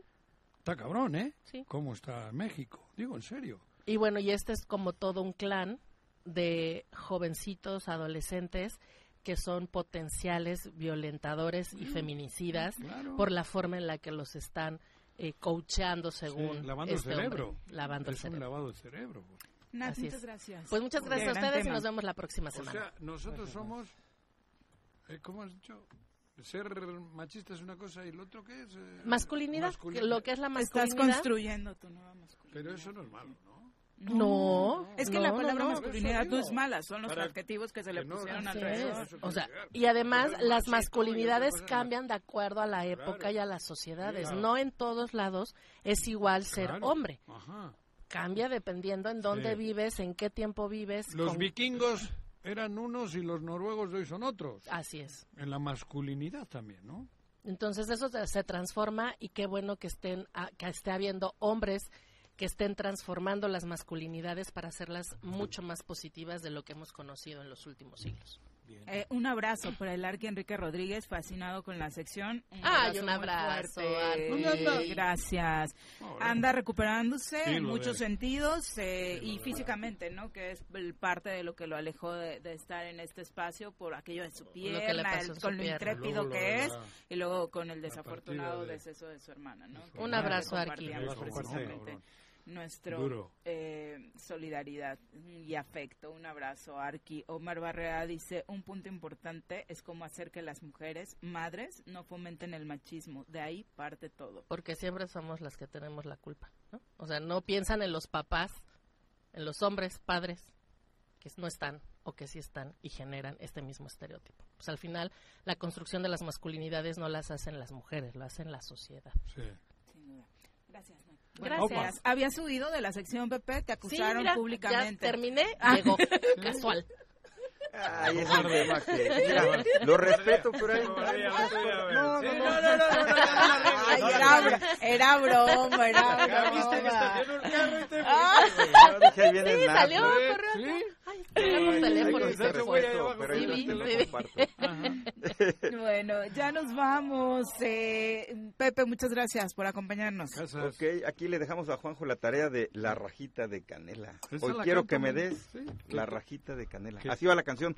Para que la estudies, Qué la acabo de dejar en la lavadora yo. Así a la rola. ¿Verdad? Ah, La dejé en la lavadora. Mañana voy a escuchar el choro para escuchar el análisis la de la canción. de José. Muchas Pepe, gracias. Buenas Gracias Viri. por acompañarnos. Ya nos vamos, señora Rece. Nada más en la mañanera, que ya hay un sospechoso, ¿no? De un exfuncionario que robó los datos de los periodistas. ¿Quién sabe Desde dónde anden los tuyos, Juan? Y se fue exactamente. Y Y entonces... está en España, dice, ¿no? Exacto. Pero el presidente salió luego, luego a acusar ayer a no sé A quién, Claudio X González, al frente. y todo el rollo. Y fue un cuate que se Tuvo un enfrentamiento con este chico de Con que Jorge vimos, Ramos. Con el que me Ramos. hiciste una foto una vez, ¿no? Sí, otra vez con Jorge Ramos. Con Jorge Ramos, ¿no? Ya nos vamos, mañana platicamos de eso. ¡Aupa! Que tengan excelente día. Hoy continúa la jornada 4 de la Liga ¡Ay, MX. sí, claro. Uf, Parece ser que veremos más minutos a Andrés Guardado. Vamos a ver si Cruz Azul suma su segundo triunfo consecutivo. Nos reencontramos con Chuy Corona. Hace años a que ver no logrado cabrón. La verdad, como tú. Ya